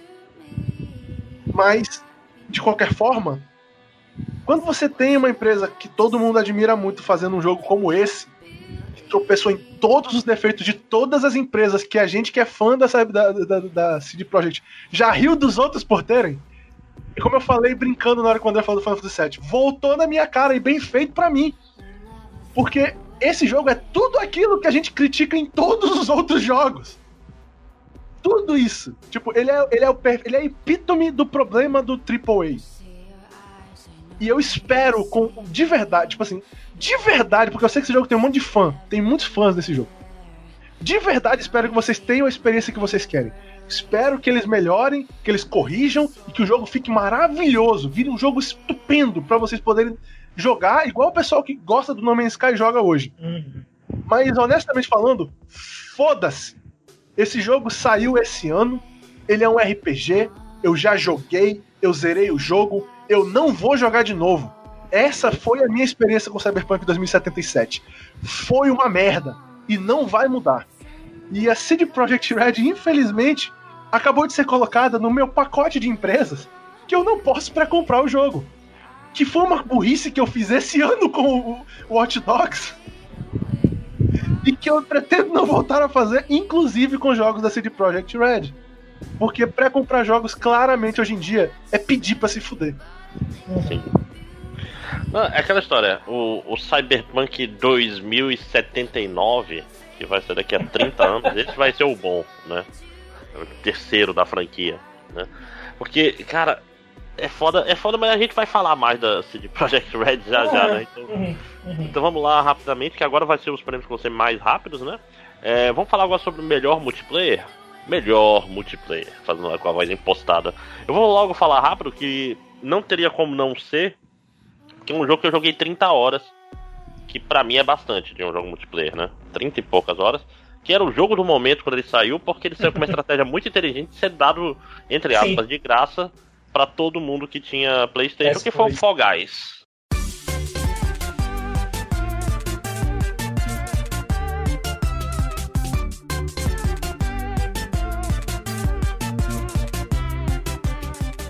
Né? O, o Fall Guys que é uma ideia Os muito inteligente. Né? É, é uma ideia muito inteligente, né? Fazer um Battle Royale de, de Olimpíadas do Faustão. E, porra, e era um jogo meio. aquela história. É um jogo bom? Não sei, assim. É. é eu acho que é. Dentro ah, do, do, da proposta dele, eu acho que é, um, um é que a bom. proposta dele. A minha é opinião, é... rapidinho sobre isso. Hum. Fall Guys é o meu melhor multiplayer do ano. Também. Porque, porque ele é um multiplayer muito divertido. Sim. Mas ele não é um bom jogo. E é. ele não é um bom jogo de propósito. De propósito, sim. Ele é, é, ele é, é, é onde ele tá mirando. O gameplay dele é mal feito de propósito, ele é tosco de propósito, para poder ser que você rir jogando com seus amigos. É isso. E pro cara bom não dominar sempre as partidas e tornar o jogo chato, né? Que a pior coisa que acontece com o multiplayer depois de um tempo é que a barreira de entrada fica impossível. Aí você não precisa jogar com seus amigos, você tem que jogar com os caras do, do teu. do teu. Como é o nome daquela porra? Do teu elo lá, esqueci o nome. MMR. Quê? É, do teu, do teu rank. Tu tem que jogar com os caras ah, do teu rank, tá. não com os teus amigos, entendeu? É o que acontece isso, com a maioria isso. dos multiplayers. É, isso, isso. É, não, é, é, é, é um jogo que é para você não se profissionalizar nele. E, e eu, eu, gosto que eles vão mudando as fases e vão adicionando coisas caóticas de propósito, né? Tipo. Caralho, Fall Guys é o Smash Brawl, Brawl que deu certo. Né? pois é, porque. Eu acabei de chegar a essa conclusão. A única crítica real que eu vi fazerem de Fall Guys e que eu concordo aconteceu comigo também é o seguinte: ele foi um jogo assim, uau, estupendo, todo mundo jogando, uh! De repente, vum, sumiu do meu grupo de amigos. Ninguém jogava mais. Uhum. Do dia Deu pra vontade noite. de jogar, deu vontade de jogar um dia É. desse. Eu acho que eu vou voltar a jogar um pouquinho. E já tem crossplay? Ou não? Acho que não. Acho que não. Acho que A nunca Sony fez. não é famosa por crossplay, apesar dela ter crossplay no jogo que eu não posso elogiar. O, não, o, o Fall Guys, aquela história. Agora que parece que tá ficando bom, que parece que tem mais fases, que o problema maior era que tinha poucas fases. fase, né? né? É, Tipo, e eles uma das aprenderam. vantagens dele acabou, acabava virando um pouco, né? Que uma das vantagens dele é que tu, tu era eliminado, tu podia automaticamente sair, rapidamente já entrar em outro, né? Só Uhum. que aí ciclava as fases muito rápido. É. Não, e uma coisa que eles fizeram inteligente é pegar. Tem, a, tem uma fase X. A gente tem mais variações da mesma fase. Uhum. Então ainda tem isso. Ah, é, é gangorra, mas é a, a gangorra da- dos filhos da puta, que é aquela que tem três pra frente. Né? Então, Fall, Fall Guys, cara. Fall Guys é. Acho que Caralho, foi unânime aqui? unânime. Pela, acho que pela primeira vez na história, nesses nove anos de outro castelo, apesar de ter tido anos que a gente perdeu a gravação, é. Primeira vez que os três concordam com alguma coisa 100% no prêmio. Caralho. Parabéns, Parabéns. Fall Guys. Vou até jogar hoje, foda-se. Excelente, excelente. Ok, então vamos para o pior multiplayer. Nem sei se eu tenho um pior multiplayer. Watch Dogs Legion e Cyberpunk, porque o multiplayer não saiu com o jogo. Foda-se. Lançaram o jogo dizendo, vai sair o multiplayer, tá? Depois. Ah, vai tomar Ah. no cu.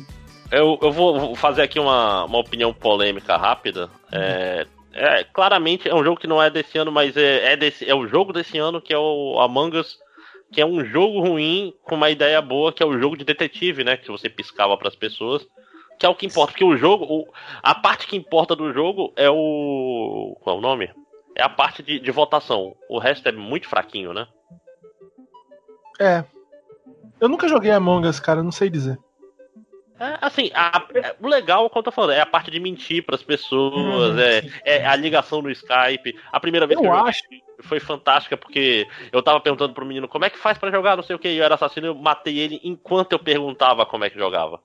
E, e ele não podia falar nada, ele tinha que continuar porque é- é o- explicando depois de eu matar ele sem poder me xingar. É é um desses jogos sociais onde a, a mecânica ela não é o mais importante, né? O- Uhum. É, a interação social ela sobrepõe sobre a mecânica. Eu acho que esse é um daqueles jogos que os meus amigos nunca me convidaram pra jogar porque eu sou meio psicopata.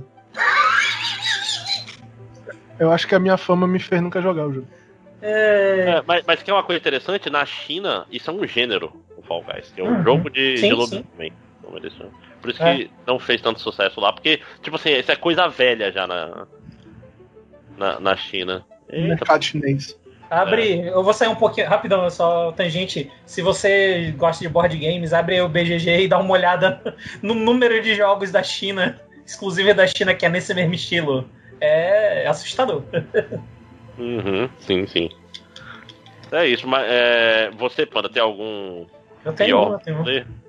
Eu, eu só quero aqui dizer que, ei, se você gosta de, de Among Us, tá tudo bem, cara. Ninguém tá dizendo que tu não pode gostar. Ah, tá. O meu é um nome que já eu- piores, né? Não, isso é porque, tipo, o, parte do sucesso do Among Us é porque ele roda em tudo, né? E assim, por um, por um é lado é, de graça tipo. no Android, né? Pois é, e por um lado isso é tipo, ah, olha só, ele realmente não tem mecânica rodando, por outro lado é ah, inclusão, né? É legal. Isso é bacana. Mas então, vamos lá. Ah, o meu. O meu pior multiplayer é um jogo que eu já falei aqui. Genshin Impact. Porque tem um monte de restrição, filha da puta, que não serve pra nada. Só pra deixar Assim, o multiplayer mais burocrático. Quando tu vai na cidade, tu não pode falar com os NPCs, o dono do mundo não pode pegar, pegar os itens dele, não pode comprar coisa, não pode fazer bosta nenhuma. Tu não pode entrar no, na- no multiplayer de alguém que tá no nível maior que o teu. É, o, o world level do cara for maior do que o teu, tu não pode jogar com ele, não pode entrar no mundo dele, só ele pode entrar no teu. É, O que aumenta o disparate de XP pros teus amigos, é que é uma bosta, mas enfim. E, e- Eu- e eu tenho um ódio, um ódio fudido de que quando eu vou jogar com algum amigo, eu tenho que apertar Start, escolher amigos pra mandar o invite, porque Sim. a opção que seria rápida, que é pra entrar em online, não lista meus amigos na lista de pessoas online pra eu escolher. O Bruno mora ali na outra rua, man. Se fosse por distância, eu ia ser o primeiro toda vez. Eu não entendo qual- como é que funciona esse negócio. Não é, não é seus amigos, não é quem tá mais perto, é aleatório. Tomar no cu. Eu, eu vou fazer aqui uma confissão entre aspas, que talvez seja algo que o, que o Eduardo ele já, já tivesse notado. Mas, tipo, eu, eu joguei bem pouco com o Eduardo e com o Bruno, por exemplo, porque eu não gosto de chamar as pessoas pro meu mundo. Eu me sinto mal, eu sinto que eu tô. eu sou a pedra que tá colocando elas pra baixo. Então eu só basicamente joguei com o Bruno e com o Eduardo quando tinha alguém no nível menor que eu. O, o, o- Jorge ter entrado no grupo lá do, do Discord, pra mim, foi uma benção. Porque agora eu jogo. É, eu não vou mentir, também tem momentos em que eu, eu vou jogar no mundo das pessoas, eu literalmente tenho que escolher os meus suportes mais fracos pra poder jogar, porque senão eu aperto um botão e mato todos os monstros, porque o mundo do cara tem um nível muito abaixo do meu personagem. Uhum. Não tem muita graça Genshin Impact isso. Porra. Me deixa jogar com meus amigos. Deixa os caras, deixa os meus amigos entrarem pro meu mundo que, ah, vai ficar difícil pra eles. E daí, caralho? Eu tô lá pra ajudar os caras. É, é pra ser assim mesmo. Porra, a parte legal do, do Genshin Impact é tirando os trials e tal, tu consegue, se tu for nível 1 e tiver um bicho nível 30, se tu for bom, tu consegue vencer ele com o tempo, caralho. É parte do- da parte legal do jogo. Vai se fuder. Ah, mas é, é isso. É, né, não- eu, eu sei falar mal das coisas que eu gosto aqui. É, E é isso. Então vamos lá. Qual é o próximo? isso. Deixa eu ver aqui. Só faz. Melhor ah, jogo. Acho que não vai. Eu, pelo menos, acho que é óbvio, meu. É, o meu, meu mesmo que você, eu, provavelmente, que é o Streets of Rage 4 também, que já falamos aqui. Que foi. Bom, ironicamente, o meu é Genshin Impact, então acho que já pode passar batido por esse. Eu botei o melhor joguinho. É porque eu não, não consigo. Eu não consigo colocar o Hades como melhor joguinho, cara. Eu não Uhum. consigo enquadrar ele como um joguinho. Você acha que ele é mais que um joguinho? É, eu- porque você já fez pra mim, ele é, um, ele é um jogo que eu posso jogar de quick bites com os amigos rapidinho de boa e vou achar do caralho. Então eu, eu consigo enquadrar ele como um joguinho. Eu tenho uma certa dificuldade em enquadrar o, o Hades como um joguinho. Não sei. é, Pode ser preconceito meu. Uhum. é, porque joguinho, eu penso em jogo de celular, eu penso nessas coisas mais. Mais. É, pega e joga rapidinho mesmo, né? Eu, É. eu tenho algo a falar, mas é porque é mais pra frente. Eu vou comentar sobre isso e sobre multiplayer, mas é mais pra Oh. frente só. Ok, agora vamos, vamos no- nos prêmios um pouco mais pessoais, né? Começando pelo menor abandonado, que, se eu lembro direito, é o jogo que você pegou e largou rápido e tá Parou lá de jogar. esperando pra ser zerado. Uhum. Eu, eu vou. Eu posso ir. É, eu, tenho, eu tenho três jogos que eu posso citar como jogos que eu abandonei esse jogo, mas eu vou. O meu principal vai ser um que eu vou. Eu pretendo voltar aí. Eu abandonei e não vou voltar pro Máfia. Porque eu achei um tédio fudido o jogo. Eu joguei o Watch Dogs e eu parei porque, né? Eu expliquei o porquê que eu parei e não voltei mais. Também não- acho que eu não vou voltar mais mesmo. Enjoei, fudido. E o que eu pretendo voltar é o Yakuza, cara. Que eu parei de jogar para jogar o Cyberpunk. Eu devia ter ficado jogando Yakuza. É, mas eu pretendo voltar pro jogo porque a história tava muito interessante. Eu gosto muito do protagonista e tal. É, eu até falei, né, que eu não queria falar muito claro porque eu, falei- porque eu ia falar do jogo ainda. É, eu acho o Yakuza um jogo. Tipo assim, eu não tive problema do André ainda porque eu joguei pouco. Talvez eu tenha mais à frente. Eu começar a ter mais personagens no grupo e, e a lidar mais com essas situações de melhorar a amizade com os caras, comprar mais armas e tal. Talvez eu tenha esse problema. Eu ainda não tive. Eu gosto do sistema de combate do jogo, eu acho legal a parada do tipo, você tem que bater no cara que tá na frente, porque senão o cara defende o amigo dele. Tipo, ataque de oportunidade do DD eu acho uma coisa maravilhosa, devia ter mais jogos de RPG, coisas do gênero. Acho divertido isso dessas paradas aí. Mas eu ainda não, ba- não bati de cara nos roadblocks que o André tá comentando aí. Talvez ele seja um problema pra mim no futuro. Até onde eu joguei, eu gosto bastante do jogo e quero voltar pra ele. Ok. É, não é nem que é um roadblock, cara, é porque, tipo, não é. Vamos dizer. Não é. É, é meio raso mesmo. É o que eu tô falando. Buff, debuff, é, status. Status nesse jogo é basicamente inútil, os inimigos não pegam. É, tem, tem uma- são pequenas coisas, cara, que provavelmente no Yakuza Like a Dragon 2 provavelmente seriam muito melhores.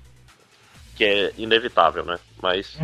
Mas sim. Meu menor abandonado é interessante. É um jogo que eu peguei, comprei no dia de lançamento e joguei o tutorial e não joguei mais.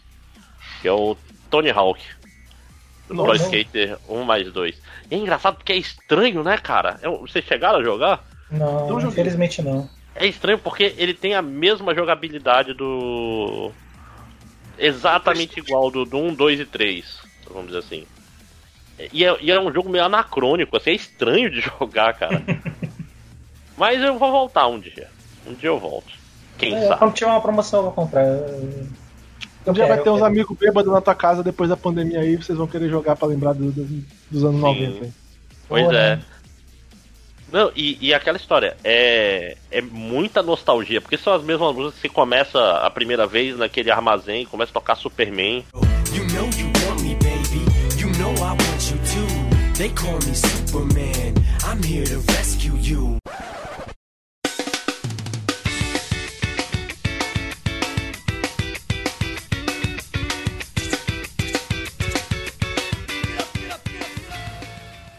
E, Eu, eu, eu ia comentar que tá tocando na minha cabeça agora. Tu falou Tony Hawk, a primeira coisa que veio na minha cabeça. Sim, e, e eu vou falar, eu caí no hype, cara, porque eu comprei esse jogo, de- eu falei, vamos comprar esse jogo quando anunciaram o chorão no. Sim. O, o Charlie Brown com Fisco toca na. Pô, faz todo sentido, cara. É, é, é com Fisco, se bem que eu escolheria outra música do Charlie Brown. Escolheria outra música também. Ou, ou seria o, o, o, é, o Coro Vai Comer. Tinha uma outra que era mais perfeita pra isso, mas agora eu não lembro. Então é isso. Tony Hawk Pro Skater 1 e 2. Ah, o meu menor abandonado. Eu... É porque tem um que eu não considero, que é o Spelunk 2, que eu tem um tempo que eu não jogo, mas é. É porque eu tô jogando Hades agora e eu, eu me vejo voltando pra jogar pra ele, jogando ele de novo. Especialmente quando sair no Switch e tiver uma promoção e eu puder pagar por ele no Switch. Porque pagar por jogos no Switch é difícil. Ou Mas. eu- quando ele estiver no Switch, eu provavelmente vou jogar ele bem mais. E, então eu não considero necessariamente que eu abandonei ele. Ah, um que eu parei de jogar e vai demorar um pouco pra eu voltar, e talvez eu tenha que voltar do começo, é o Sakura Wars novo, que saiu aqui, né, nesses lados esse ano. Eu acho que ele já tinha saído no Japão, não tenho certeza. Mas que eu tava achando divertido, assim. É, eu não tenho nenhuma história prévia com o Sakura Wars, eu sei que ele era um gênero diferente de jogo. Agora ele é meio que um joguinho de ação, um hack and slash barra social sim. E ele não é excelente nenhum dos dois, mas aí eu gosto de robôs, então. É isso, eu pretendo voltar, é só porque agora tá difícil, né? Tem o, o Hades e tem. Tem, tem os meus dois jogos do ano, né? Tem Hades e tem Persona 5 que eu tô jogando agora. Então provavelmente vai demorar, e aí quando eu de- como demorou, provavelmente vou ter que começar de novo lá do, do primeiro momento. Mas é um jogo ok, eu, eu tava me divertindo. Eu parei no meio do ano porque trabalho. É a vida, né? E por último, por último da parte de premiação, que depois tem os troféus, é, temos o melhor jogo de 2020 que não era de 2020. Né? melhor jogo que você jogou esse ano que não é desse ano. Prêmio novo que vai ser cada vez mais relevante daqui pra frente. né?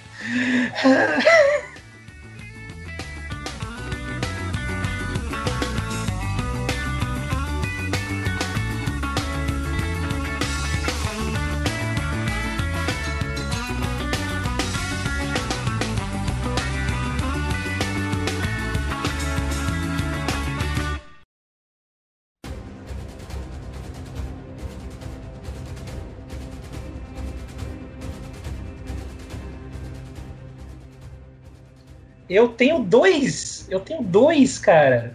Porque um com certeza entraria no multiplayer se tivesse sido desse ano, e o outro com certeza entraria no joguinho que se tivesse sido desse ano. O multiplayer, o, jogo que dominou a primeira. O primeiro ano de 2020, o primeiro quarto ali. Que foi o, o Remnant from the Ashes. Que eu joguei pra caralho, eu me diverti pra porra, eu joguei com, com Ed, eu joguei com meu irmão, eu joguei com Jesus, eu joguei com qualquer variação aí da, Do- trios, do- do- desses trios. E toda vez foi legal pra caralho, a gente riu junto, a gente ficou puto junto, a gente estraçalhou os monstros juntos. Foi legal pra porra. Jogo DLC é maneiro. surpreendentemente bom. Hum? DLC é surpreendentemente, surpreendentemente Sim. sim, sim, verdade. DLC foi desse ano. Então, assim, porra, se, se tivesse. Se fosse um jogo desse ano, teria pego fácil. Mas se fosse um jogo desse ano, não estaria em promoção e eu não teria comprado. e provavelmente nenhuma das outras pessoas que, que jogou comigo teria também. Mas é, é isso aí. Uh, eu vol- volto a convidar aqui o André a tentar ele qualquer dia, porque tava de graça. Aí a gente joga de novo, todo mundo de E novo. aí joga de novo, porque vai ser legal. É um jogo legal de tu montar outro personagem e fazer outra build. É, é um desses jogos que eu, que eu me vejo jogando de novo. Talvez. Talvez não, foda-se. Ele é, ele é o meu segundo Souls-like preferido depois de Bloodborne. Eu acho que eu tenho ele. Eu, comprei, eu peguei na Epic quando Pois é. tava de Pois é. Acho que até instalei, se bobear. Puta jogo maneiro. E falando em puta jogo maneiro, o que seria o meu joguinho, en- entre aspas, do ano, que foi outro que, porra, foi um alento foda durante a pandemia, é o Knights of the Full Moon, que é, já falei aqui no podcast, que é o joguinho de deck build de que tem no celular. Puta jogo legal do caralho. Eu paguei os, sei lá, 30 contos pra habilitar o- todas as classes. Foi maneiro. Tem os personagens diferentes, jo- o, o gameplay, o- a maneira de jogar o jogo muda de acordo com o personagem que tu tá. Saiu outro DLC, eu não comprei ainda porque eu nem terminei de jogar tudo que eu precisava jogar. Mas, porra, o jogo que se pagou foda, olha, eu Sim. compraria de novo se eu, se eu precisasse. Talvez eu compre de novo na Steam só, só porque eu gostei pra porra mesmo. Cara, E a quantidade de horas que eu botei em Night of the Full Moon esse ano foi absurda. E assim, eu, se eu tivesse um terminei prêmio. tudo. Eu, eu terminei um prêmio, todo ele, tipo, todos os personagens e todos os DLCs, inclusive. Caralho, caralho. E assim, eu, eu, acho que se tivesse um prêmio de tipo jogo que eu vesti a camisa esse ano foi esse, eu espero não descobrir nada horrível sobre os desenvolvedores. Esse, é, o, o próprio Xi Jinping botou é, dinheiro nesse jogo pra roubar os seus dados, né? E né? ver se você. Quantas vezes você fala o supu no. no- Nesse caso eu estaria fudido, mas mesmo assim valeu a pena. Porra, jogo do caralho, mano. Se você jo- gosta de jogos de, de, de cartinha, eu acho que tem que dar uma chance, porque, caralho, que jogo divertido, vai tomar no cu. Eu, eu acho, É. inclusive, que teve algum momento aí que eu talvez eu tivesse em live de outras pessoas e, e talvez eu, eu tenha indicado ele mesmo não tendo nada a ver com isso. Só porque. Eu, eu nem tenho certeza se eu fiz isso. Mas É. só porque, sabe, eu gostei tanto assim do jogo. Eu realmente gostei desse jogo, cara. Ó, eu, eu tô contigo. Eu, o Night of the Full Moon é fantástico e o Solitarica também é fantástico, que tava de graça outro dia na, na Epic Game Store. Pra celular, ele é naquele modelo um deck de graça e o resto você tem pacotes, tem um pacote mais 4, um pacote mais 5. E porra, é muito gostoso o Solitarica porque ele é, ele é baseado naquela paciência do Pocket Card Jockey, só que ele é um roguelike. Eu ia Então- comentar, né? O, vale lembrar que o André ele tem um fraco aí por, por jogos de paciência maneiros. Sim, sim. Não, é, é esse tipo de, de paciência específico, que eu não sei o nome, é bom demais. Então joguem. So, pega, Solitárica, pega aí, você tá, você tá ouvindo esse podcast no seu celular? Você pega seu celular agora, vai na App Store e pega a Solitárica, Solitárica. Que tá Pega de ele graça. e o Night pega of the Night of the. Full Moon. Joga os dois, o que tu gostar mais, tu compra os DLCs e aí quando tu terminar um vai pro outro. Tá tudo certo. É. Aí, uma coisa interessante é que eu joguei quase nada que não fosse desse ano, esse ano. Joguei um pouquinho de Ace Combat 7 no, no VR. Fiquei Ih, tonto, rapaz. Fiquei tonto. É, mas fora isso, eu joguei um jogo que é meio ruim. Então até é ruim de falar que ele foi o melhor jogo de 2020 2020. Que é o, o, Hokuto Yakuza, né? Que é um jogo Ah, Não é que ele é ruim. agora. Ele não é ruim. Ele é barato. Você sente que tá. Porque ele roda na, na, na engine do Yakuza, a engine antiga, não roda na, na nova, é a engine do PS3, né? Então Uhum. você sente essas coisas, você sente que o jogo tem uma, é meio preguiçoso, mas o sistema de luta é muito gostosinho. Porque ele. É um sistema de luta, ele parece mais um Musou do que um. Hum. que um Yakuza. O sistema é bem gostoso, na verdade, o sistema de luta. Eu, eu aquela história, eu falo, ah, o jogo é mais ou menos, eu joguei, sei lá, 80 horas dele, né? É. Não é, é, é mais assim, você sente que é, é pouca grana, compre ele numa promoção. Tá? A história é legal. A história do jogo é recontando a história do mangá inteira, só que toda como se passasse numa cidade só. Tem um podcast aí que foi lançado esse ano. Só sobre ele, né? É, aquela história. O jogo, se você gosta de Hokuto no Ken, vai na fé que tem todas as lutas estão lá. Raul, é, Shin, todas as lutas estão. E tem umas lutas que tem uma luta específica que é muito maneira contra o cara que é o general fulano lá. Que é muito, muito, muito maneira. A CG é maneira, é divertida de assistir. Saca? Então, é, é um jogo legal. Eu, eu comecei falando que é um jogo meio ruim, mas não. É porque eu, Mudou de opinião no meio. Eu fico puto com Yakuza, que é uma série que às vezes ela passou uns anos muito preguiçosos. É, um, é, um- é uma série que o melhor jogo é o 4. E a gente tá no 7. Isso não pode, cara. Né? Tipo assim, depois do 4, eles parecem que eles ficaram mais preguiçosos, saca? Eles. Ah, não! Porque o 4. Qual era o negócio do 4? O 4 tinha quatro personagens principais, cada um tinha uma mecânica própria. Então ele era variado pra cacete. Os outros. Todos que eu joguei depois são bem mais. André, É, André, sim. Hum. Como fã de Pokémon aqui, eu vou te dizer que eu entendo. Ok, e você, Eduardo? Qual, é o melhor jogo de 2020 que não é de 2020? Também acho que nada surpreendente pra quem acompanha esse podcast, né? É, hum, eu entrei no ano 2020, antes da pandemia, lá no início do, Uns dois anos atrás. lá no início do século 2020, é, na expectativa de que talvez esse ano eu jogasse meu novo jogo favorito. E essa expectativa foi alcançada. Porque, Hum. porque Cyberpunk 2077 é um cu. Mas Final Fantasy XIV não. Caralho, pode crer. É, tipo, esse jogo literalmente dominou a minha pandemia.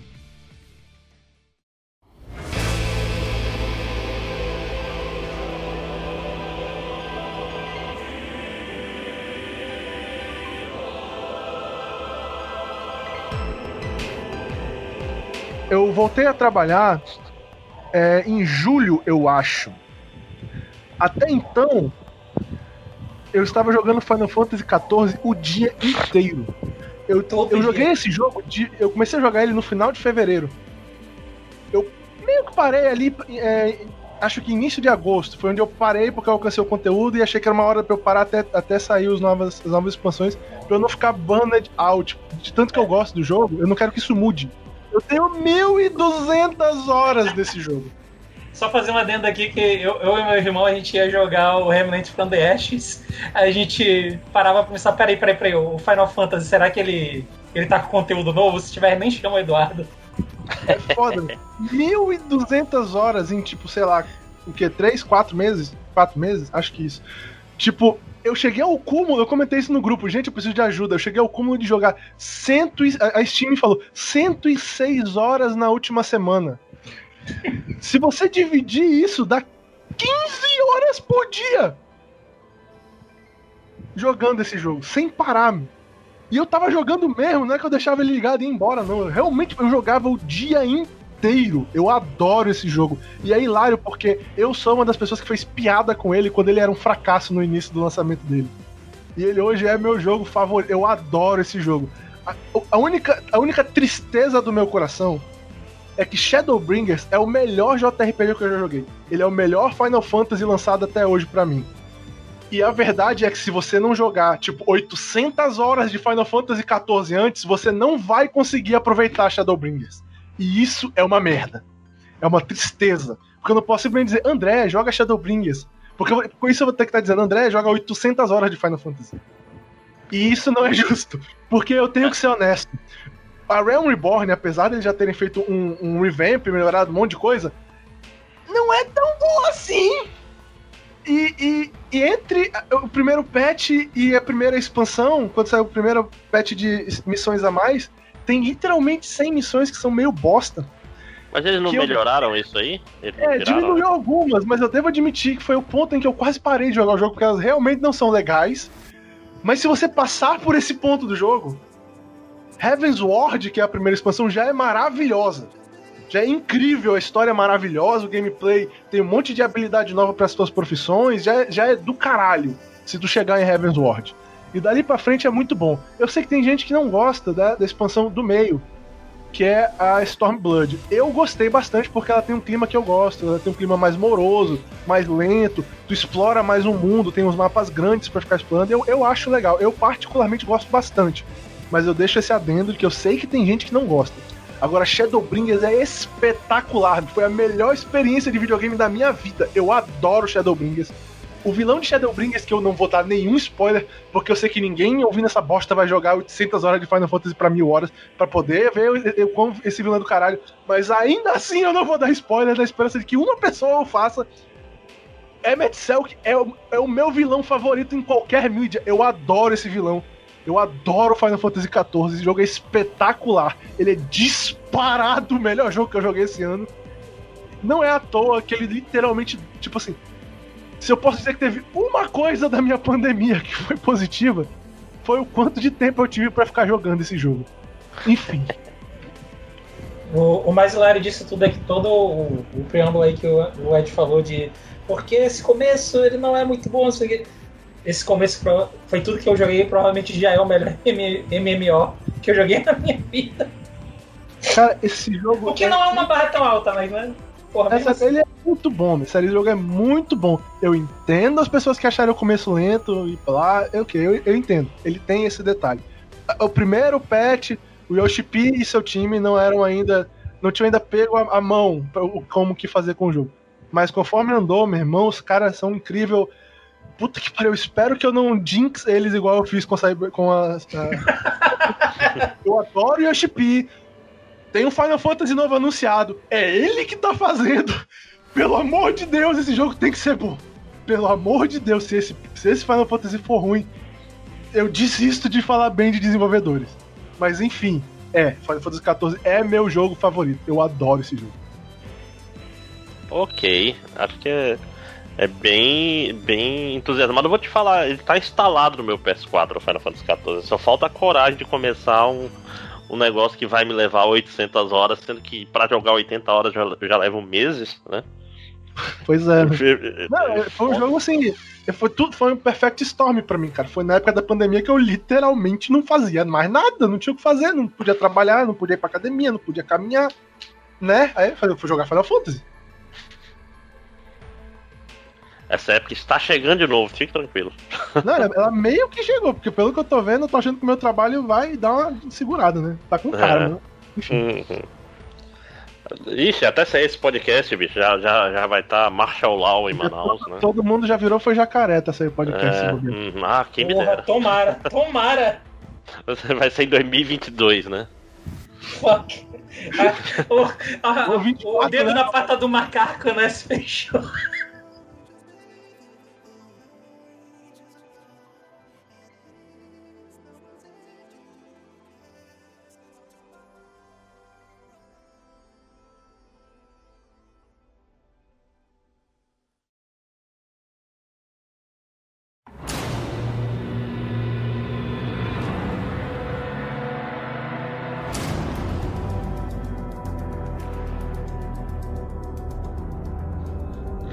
Ok, vamos lá, gente já tem quase duas horas de gravação, ainda tem muita coisa pela frente, né? Então, fechamos assim os nossos prêmios pessoais. Agora vamos para os prêmios do site, né? Porque o Yoto Castelo ele tem uma coisa muito legal, que ele dá prêmios especiais para as empresas e jogos que se destacaram, geralmente negativamente, é, durante o ano que passou, que são os nossos troféus. E vamos começar com o troféu clássico, já que é o troféu Armadura de Cavalo de pior DLC do ano. Vocês têm aí indicados? Hum. Tenho um. Qual? Mas ele. De novo, eu vou sair um pouquinho aqui do, do que, de como geralmente a gente joga essas coisas. É porque. Então, ano passado saiu um jogo que é um jogo bem legal, que é o Control. E. Né? Pô, é um jogo maneiro e tal. Ele tem um, uma vibe meio, sei lá, Men in Black Twin Peaks, alguma coisa assim. Uh, você é investigador, você é uma pessoa que, se, que descobre que tem todo um negócio paranormal no mundo e você vira o, o presidente do, do grupo que toma conta dessas coisas. E, pô, é muito legal, é um jogo bem bom. Assim, eu não, não terminei ainda, porque sou eu, mas é um jogo legal, é um jogo legal. E aí, como a gente está nesse ano de transição, né? O que tem acontecido muito é que as empresas elas têm né, feito a patches, né, para você poder jogar os jogos que você comprou, né, no, no PS4, Xbox One, pra, né, pô, PS5, o, o Xbox lá que eu não lembro o nome, foda-se, uh, nome horrível do caralho, mas e aí a 505, né, a 505 Games, a 505 jogos, ela veio, né, e falou que, ah, então a gente vai fazer aqui a versão Ultimate do jogo, só que a gente não, não vai dar de graça para quem já tem o jogo original, não. Assim, menos de um ano, né? Vocês vão ter que comprar o jogo de novo inteiro. Ah, você, Porra, pode mas- jogar, você pode jogar o jogo do PS4 no PS5 com retrocompatibilidade, mas ele não vai ser a versão otimizada para a nova geração. Uhum. É pior. É, mas é caralho, por quê? puta, né? É, é babaca, né? E eles não, pô, veja bem. O, o negócio. Não dá só pra tirar o Kinect, né, do, do Xbox. Não, não dá só pra, tipo, colocar um botão e atualizar. E aí, eis que um dia. Amanhece um dia, o pessoal vai na PSN e ó o que tem lá. É um botão que atualiza a sua versão normal do jogo pra versão Ultimate. Que foi colocado por acidente. Hum, Então, assim, não é geralmente o que a gente coloca como pior DLC, porque talvez seja o melhor DLC uhum. Mas eu, eu queria deixar essa indicação aqui só dessa filha da putagem que foi feita. Eu não tenho uma boa indicação, não. Tudo que eu posso dizer é que eu tenho. Eu queria negativamente falar sobre um, um- todo um gênero de, de lidar com esse tipo de coisa, que é o gacha. Em que eu, pela primeira vez, vivi isso, né, esse ano jogando Genshin Impact. Em que o jogo faz toda a promoção, cria o storyline para aquele novo personagem, cria tudo sobre ele, promove ele, torna o elemento dele bom nesse, nesse novo patch. E aí bota o personagem no jogo e você não tem o personagem, você tem é, o direito de gastar uma fortuna pra tentar tirar o personagem. E isso é a coisa mais babaca que eu vi na minha vida. Pois é, a pior coisa do gacha é que, tipo, tem a roleta e só. Você não consegue comprar as coisas Uhum. fora do gacha, nem com dinheiro real, né? Se fosse assim, olha, você tem aqui o gacha, ou você gasta 5 reais e compra o personagem. A galera ia, ia, ia tipo assim, o pessoal ia gastar um dinheiro bom, só que não ia gastar dinheiro como uma baleia. É, Por isso que não tem, né? Porque com Exatamente. gacha, o cara não para de gastar dinheiro pra rodar a roleta de novo. Se, se o ouvinte aí tá, mas pera, eu já ouvi algo parecido com isso nesse podcast. É, quando a gente falou de Overwatch. Uhum. É similar, É. similar. É que, é que a ideia do gacha é tipo assim. É, eu acho que a gente comentou isso no podcast que não saiu, como ele não saiu, eu vou comentar de novo. Talvez o podcast ainda saia, não sei como é que vai ficar essa situação. Vamos lá. Desculpa, É, porque basicamente gacha não é, uma, não é um feature de gameplay, ele é um feature de fazer você gastar dinheiro, é isso. Uhum. Ele é uma maneira de tentar extrair o máximo possível de, É tipo assim, é um algoritmo de como extrair mais dinheiro possível do, do jogador e não fazer o meu jogo ser bom bastante pro jogador ga- gastar dinheiro com o jogo. Então, é, é meio ultrajante e eu tô falando porque, tipo, você vê sair um patch novo, você vê a promo, tipo, você abre o jogo, tá lá o personagem novo, o jogo promove ele pra você fudido, tipo, é o cara da história, tu joga um novo pedaço da história, ele é o protagonista do novo pedaço da história. E se você quiser, você pode gastar uma fortuna pra tentar tirar ele. Ah, tomar no cu. Eu É, penso é no ouvinte toda noite antes de dormir. Aquele rapaz bonito. Mas e é foda, né? O que, que você diria que é a diferença entre gacha e loot box? Porque na prática é a mesma coisa, né? A diferença é que o gacha pega um negócio que é. Eu acho mais predatório porque você quer mais o personagem do gacha do que a roupa da loot box. É isso. Não, Tipo, porque pode ele- vir. O que, que impede de vir um personagem na, na loot É box? porque a maioria das loot boxes, isso não é exclusivo, mas a maioria das loot boxes coloca, tipo, coisas como é, cosméticos, digamos Hum. assim. Geralmente é a desculpa que se usa, né? O gacha é. literalmente ele pega um- uma coisa que é mecanicamente única, é um personagem que não tem nada parecido com ele no jogo e coloca por trás de, uma- de algo que é tipo a mesma coisa, saca? É meio que isso. É, é, é aquela história. É que tem loot box que é mecanicamente. Tem, útil, né? tem, mas elas são, mas elas são vistas muito mais negativamente, digamos assim, entendeu? Eu coloco o gacha nesse mesmo elemento, eu vejo ele tão negativamente quanto essas loot boxes que a maioria das pessoas, a maioria das pessoas critica, digamos assim, entendeu? Cara, É, essa- esse negócio pra mim, ele é, ele é ele é espanado por algumas pessoas, eu acho, porque cara, não é possível que as pessoas, tipo, eu vi alguém chamar Cyberpunk 2077 de o Hitler dos videogames esse ano. E ele é um cu, e ele fez coisas terríveis, e ele fez de verdade. Mas, cara, sinceramente, ele não é o Fantasy Team da, da- do FIFA. Saca? Uhum. Tipo, uff. Esse tipo de coisa me incomoda de verdade, man. É tipo assim, é o tipo de negócio que tu literalmente não pode deixar uma criança jogar esse jogo se o teu, se o teu cartão de crédito estiver salvo no jogo. Porque vai dar merda. Sim. É foda porque é, é aquela história, o Gacha é a figurinha do mundo moderno, né? Só que com mais. é, pior ainda, né? Só que eu, eu, por exemplo, tirei o, o Diluc, que é um personagem maneiro, mas que eu não tenho nenhum attachment. Eu não posso trocar com o Eduardo. É, eu ia falar isso. O problema é o, o, o, o Victor e o Bruno, ambos têm o de Luke, que é o meu personagem favorito. Por sorte eu também tenho agora, mas enfim, se não vier o caso. Muito bonito, E ele- muito bonito. E eles não podem trocar comigo. As figurinhas eu trocava. É, pois é. Isso, é- é- falta um mercado, né? Já pensou? Um mercado Genshin Impact? Um, qual é o nome? Um. Se bem que eles, é, a, a escassez é boa pra eles, né? Porque eles Sim. querem mesmo que seja escasso. Né? Mas então, Pera, é então o fica aí próximo, o, não, né? o. Mas eu acho que a 505 fazer o. Fazer um Sim, DLC que deveria eu- ser graça, eu- ser Eu Você concordo paga- porque, porque ele pelo menos, ele literalmente é um DLC. né? Pois é, É, não, é, eu- é um, é um DLC que você tem que comprar um jogo novo que você já. Você tem que comprar o jogo que você já tem de novo pra ter. o- É pior do que a Capcom. O Street É. Fighter. É, é- é nível, é nível Guilty Gear isso aí, saca? Ah, tem dois personagens novos, você tem que comprar o jogo inteiro. É tipo, é tipo se, se a System Works. É, ah, vou fazer um Guilty Gear com quatro personagens a mais e não vou lançar esses personagens como DLC na versão anterior, foda-se. Vou lançar um jogo novo. É. Pode crer. É, eu também queria deixar uma menção honrosa pro DLC que sofreu o preço dos jogos. Jogo de PS4 custa 300 reais, brother, versão normal. Vai tomar no cu. Uhum. Mas é o novo normal, né? E eu não vou falar merda. Vamos lá, prêmio sabotagem. Esse, esse, esse tá fácil, né? Ou não? Eu vou te Eu falar que o meu, o meu é do que eu acho que a maioria das pessoas espera. É.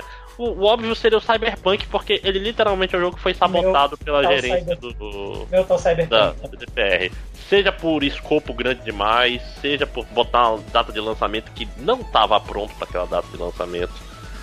Seja. Seja por enviar uma versão Gold que não tava, que claramente não estava pronta. seja seja toda, todo o debacle aí no, no PS4, né? Tipo, o conjunto da obra é muito grande, né? É um jogo que.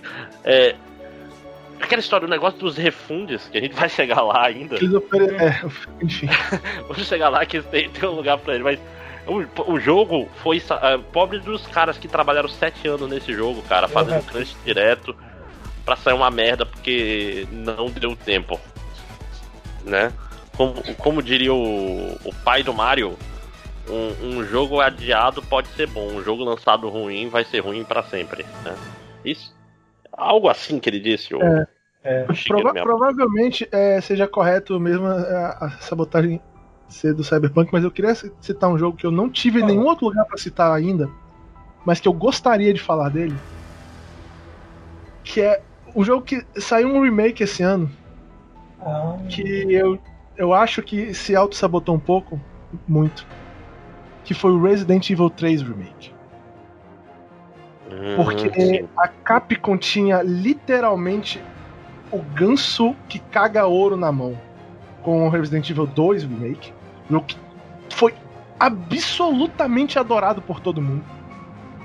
puta E o jogo. que, que eles fizeram? Ao invés de fazer, manter a sequência de jogos bons com seus remakes e ganhar uma fortuna e fazer coisa, fazer os fãs adorarem eles como sempre de novo, ao invés disso, eles fizeram um cash-in de Resident Evil 3 Remake, que é curto, é fraco, é raso. Sinceramente falando, é. Literalmente, eu, eu me senti jogando o Resident Evil 2 Remake pior. Eu não consigo acreditar que eu acho o Nemesis pior do que o Mr. X, cara. Como assim? Ele é menos assustador que o Mr. X. E eles basicamente fizeram um Resident Evil 3 pra vender o outro jogo que vem junto com ele. Qual é, bicho? Ah, E sabe o que é pior? É porque, tipo, eu fui ler um. Acho que foi. Era Jason Schreier, né? Que fazia uns, uns pós-mortem de jogos longos. assim. E o negócio desse jogo é que o 3 ele foi feito em paralelo com o 2. E então, por exemplo, isso explica por que, que o Mr. X é mais bem implementado do que o do, que, o Nemesis, por exemplo. Por quê? Porque eles nem sabiam direito que tinha Mr. X ia ser desse jeito no jogo, tipo, quando o jogo já estava muito avançado em desenvolvimento 3, né? Então na prática o que foi? Foi uma equipe mais fraca fazendo o jogo. Beleza que a história é até parecida com a história do Resident Evil 3 Nemesis, né? O... que, tipo, era pra ser um É um Gaiden- remake em muitos níveis. é um remake espiritual também, não só do jogo em si, né? Ele, ele pegou toda a circunstância, é uma equipe mais fraca, era para ser é um jogo menor, foi mal feito, foi feito meio rápido. Tipo, o ideal seria o quê? Tá, agora a gente pega o 2 e começa a trabalhar em cima dele. Não foi o que aconteceu. E dá pra ver. Dá pra ver. Uhum. Caralho, não, mas eu acho que o Ed também ele, ele matou aí quando ele falou que na verdade esse jogo é só mesmo pra vender o multiplayer lá. Ele é pra ver. Inclusive, ele foi, ele foi apresentado assim, né? Ele foi apresentado como a campanha solo do, do jogo multiplayer. Foi assim que a gente, que a gente foi apresentado ao jogo. É, Caralho. tipo, tipo a, a Capcom prometeu o contrário. Ela prometeu, tá aqui Resident Evil 3 e olha, você ganha esse outro jogo junto. Não, mano. Claramente é pra Não, você comprar não. esse outro jogo. Se tu lembrar, 3. Ah, Eu não, lembro eu não lembro qual foi a premiação, mas foi em algum desses, das premiações que ele foi apresentado. Ele foi apresentado assim: foi tipo Resident Evil Resistance, e aqui o modo solo de campanha dele. E aí era o Resident Evil 3, é literalmente isso, cara. É, é muito. Puta. Cara, sério, eu fico frustrado desse negócio aí. Eu, queria, eu comentei isso no podcast do ano passado. Pô, pô eu, eu gostaria muito que o Resident Evil 3 Remake seja o meu jogo do ano que vem. Porque o do 2 foi o do ano passado. É, não. As- Esse jogo deu, deu sorte que saiu tanta bosta esse ano pra poder ser pior que ele. Vale a pena eu pagar 60 reais nele? Não. Foda-se. Assi- Assiste um gameplay no YouTube, meu. Uhum. Sim, sim. Então vamos lá, vamos lá. É, o prêmio armadura de de- desculpa, o prêmio sabotagem, então a gente concorda que vai pra Cyberpunk de- 2077 e o primeiro troféu da CD Projekt Red até agora. né? É, o, o preconceito não era pra estar aqui, deixa eu botar ele. Ele vai pro final. Ele é, ele é um dos últimos. Né? Tá. É, porque ele, ele fica antes da gente falar do- dos jogos de 2021 rapidamente. Bem que acho que. né? É, prêmio Ejaculação Precoce, de jogo que acabou muito rápido. Vocês têm algum aí? Claro, Resident Evil 3. Mal Eu não comecei- tinha, mas. Pois é, eu não tinha, mas o, o discurso da Ed foi tão bonito, foi tão. passionate, foi tão apaixonado aí que eu acho que, que merece. O jogo mal começou, ele acabou, meu. Porra, toma no cu. Eu paguei esse jogo, eu paguei por esse jogo, filho da puta. Eu joguei. Eu não, eu não joguei seis horas desse jogo. meu. É foda, é foda. Faz, faz todo sentido. Eu também Faz não tenho. Eu, sentido. eu só joguei jogo de mais de 60 horas esse ano, infelizmente. É por isso que eu joguei pouco, inclusive. É, então, prêmio ejaculação precoce de jogo mais rápido foi para Resident Evil 3. Né? Agora sim, o grande momento, né? Que é o prêmio Capcom de maior Bethesda do ano. Esse daí tem muitos indicados, né? Vamos Nossa deixar senhora. Nossa vamos deixar senhora. falar de Cyberpunk mais pra frente, mas vamos falar A dos gente, tem que arrumar um, a gente tem que arrumar uma- uns dois troféus extras pra esse aí, tá foda. Vamos começar pela Nintendo.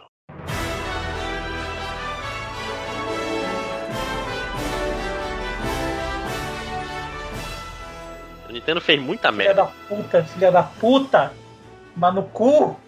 Primeiro, ela, como a gente já, já citou, né, ela fez o, o, o jogo que vai. O jogo digital que some da loja pra gerar FOMO. Aliás, rapidão, rapidão. Eu acho que a gente pulou um negócio que foi o pior joguinho.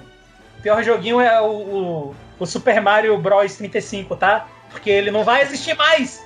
Tomar no cu. Eu me recusei a, a- a renovar a minha assinatura da Nintendo esse ano. Eu não- Não, não.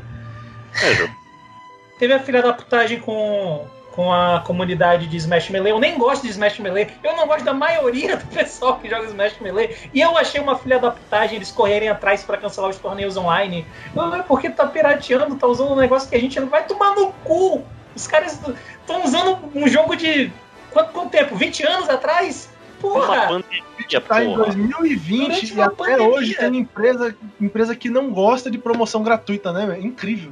Caralho, mano!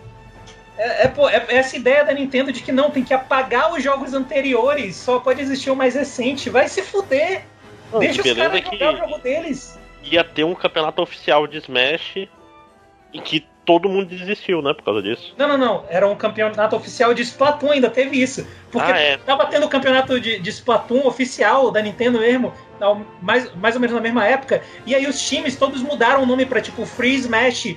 E aí, tipo, foi desclassificado os, os, os que estavam em primeiro lugar porque eles estavam com isso. Aí colocaram outro, e o time mudou o nome também pra Free Smash. E aí desclassificaram de novo. E aí todo mundo desistiu porque foda-se essa merda então. Vai tomar no cu. Caralho, mano, como é que pode? Como é que pode quem. Tá, é porque a, a Bethesda e um outro que a gente vai falar daqui a pouco, você sabe, a C- a CD Projekt, eles queimaram a, a boa vontade que tinha em velocidade recorde. A Nintendo parece que foi o ano todo, ele escolheu esse ano. Eu vou deixar todo mundo puto esse ano. Caralho, mano, como é que pode?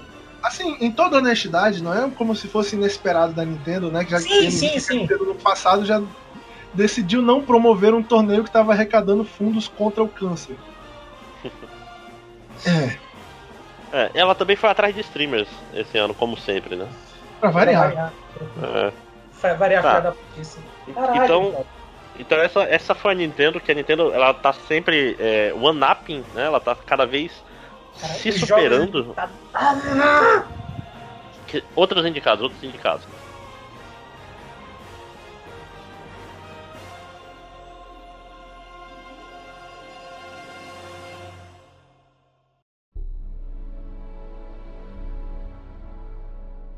Antes do debacle do próprio Cyberpunk, a GOG esse ano anunciou que, como nós somos uma empresa de gamers para gamers, nós vamos fazer o que os gamers querem e nós vamos fazer esse esforcinho para pegar aquele jogo que todos os gamers querem jogar e não tem acesso porque ele é proibido nas outras lojas, né? Que é o Devotion, e vamos colocar na nossa empresa, aqui na nossa loja, para vocês poderem finalmente jogar esse jogo. Não vou mentir, meu, eu quase chorei de alegria. Eu também, Caralho, eu também. finalmente vou comprar Devotion de verdade.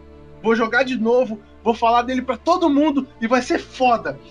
No mesmo dia, aparentemente, gamers Receberam mensagens de Gamers. muitos gamers. mandaram mensagens pra GOG dizendo: Não, GOG, a gente não quer jogar esse jogo que todo mundo fala que é foda e bem feito e legal e que tem uma história muito interessante. Não, nós não queremos porque ele fala mal. Ele tem uma crítica escondida quanto, quanto ao maravilhoso, maravilhoso líder Xi Jinping. Então nós gamers, É, é pior, nós né? gamers É- queremos que você não ponha o jogo na loja. E aí a GOG atendeu os gamers e no mesmo dia anunciou, ok, não, gente, a gente não vai mais pôr Devotion na É, é, é gamers com, com aspas aéreas bem grandes, né? foi os gamers. Sim, foi os gamers, né? Claro que foi. E a- acho que a pior coisa de Devotion, cara, é que, caralho, é um papel numa parede num corredor. Que tem uma mensagem escondida falando Xi Jinping, Ursinho Poo, e só.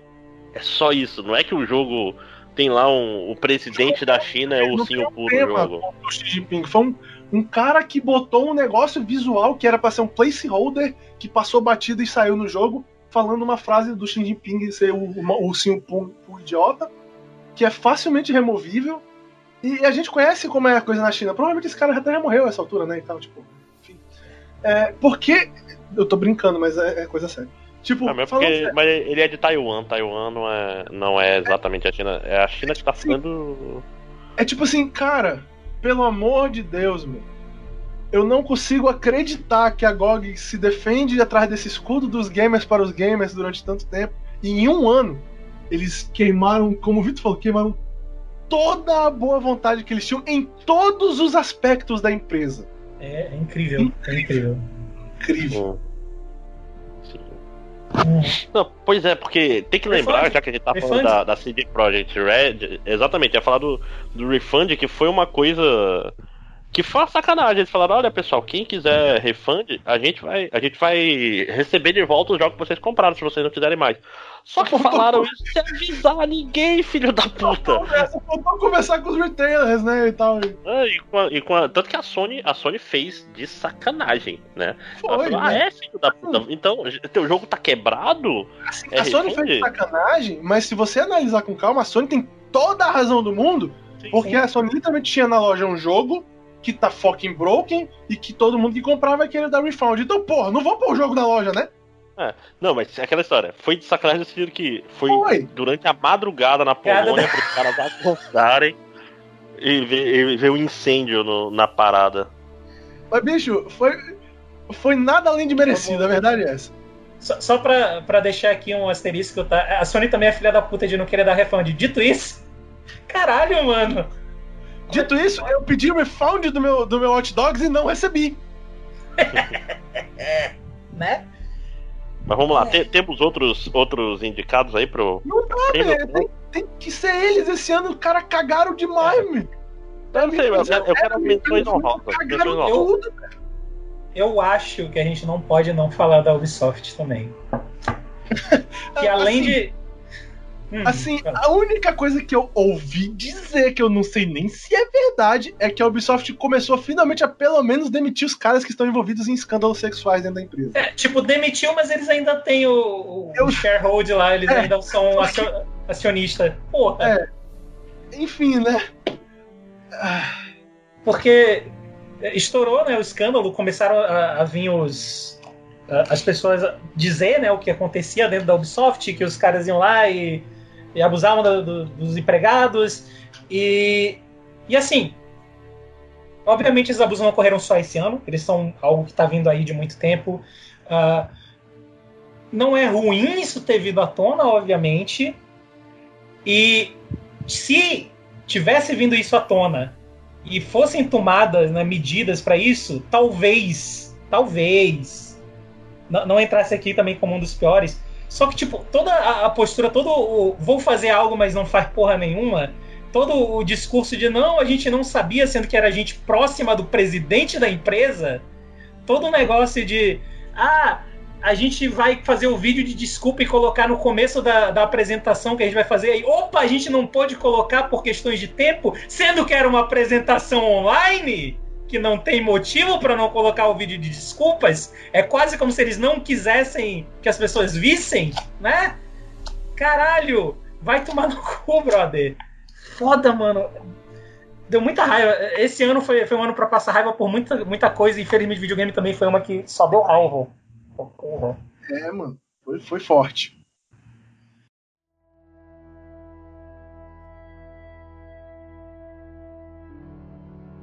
É, terminando, é, prêmio No Man's Sky vai ser o Cyberpunk também? É óbvio que vai ser o Cyberpunk.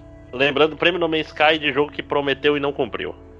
É óbvio que é o tem que ser o Cyberpunk. E sabe qual é a maior promessa do Cyberpunk que eles não cumpriram? Que ia ser um jogo? Release date. When it's ready. Ah! Meu ovo! Mas sabe a promessa que eles cumpriram? The, the whole game will be a meme. O jogo inteiro será um meme. E é. É. foda. CD Projekt Red esse ano conseguiu quebrar todas as coisas que eu tinha de positiva com ela. E é. E o Cyberpunk ele é tipo assim, ele é o troféu de cocô no meio de um ano que teve um monte de coisa a mais. E tal para eles. A empresa inteira queimou toda aquela boa vontade que eles tinham. E é, é triste concordar com, uma com o Jim Sterling nesse ponto. Ele tem razão, pô. As pessoas só criticam esse jogo por causa dos bugs e porque a experiência de videogame dele não é legal. Uhum. Sim. Mas você tem que olhar para as outras coisas, cara. E, e esse ano realmente Cyberpunk foi, foi tipo assim, ele foi a epítome dos problemas de desenvolvimento de AAA. E eu gostaria muito que esses problemas e tudo isso levasse no futuro a empresas a olharem com um pouco mais de carinho sobre o que, que eles estão fazendo durante o desenvolvimento dos produtos deles, saca? É, é, é foda. A gente que é o consumidor final, no fim das contas, acaba recebendo esse tipo de, de cocô na cabeça, mas nós não somos os únicos que se fodem nessa situação. Uhum, sim, é, é foda, cara. Esse 2020 foi o ano de Cyberpunk mesmo. Para o mal, principalmente. Cara, porque é foda. Pra fechar, Eu tô Qual pensando jogo tô desse- com raiva. qual jogo Só- desse. Então, aliás, parabéns, Cyberpunk é, levou grande parte dos prêmios é, finais do Pô, o podcast. grande vencedor. É, Grande vencedor levou met- mais da metade dos prêmios, cara. De cinco, eles levaram uns três. Uhum. E ainda leva também, já fazendo o gancho, meu prêmio preconceito de jogo que eu não joguei Também. porque não quis jogar. Também. Sabe qual foi o meu preconceito esse ano? Hum.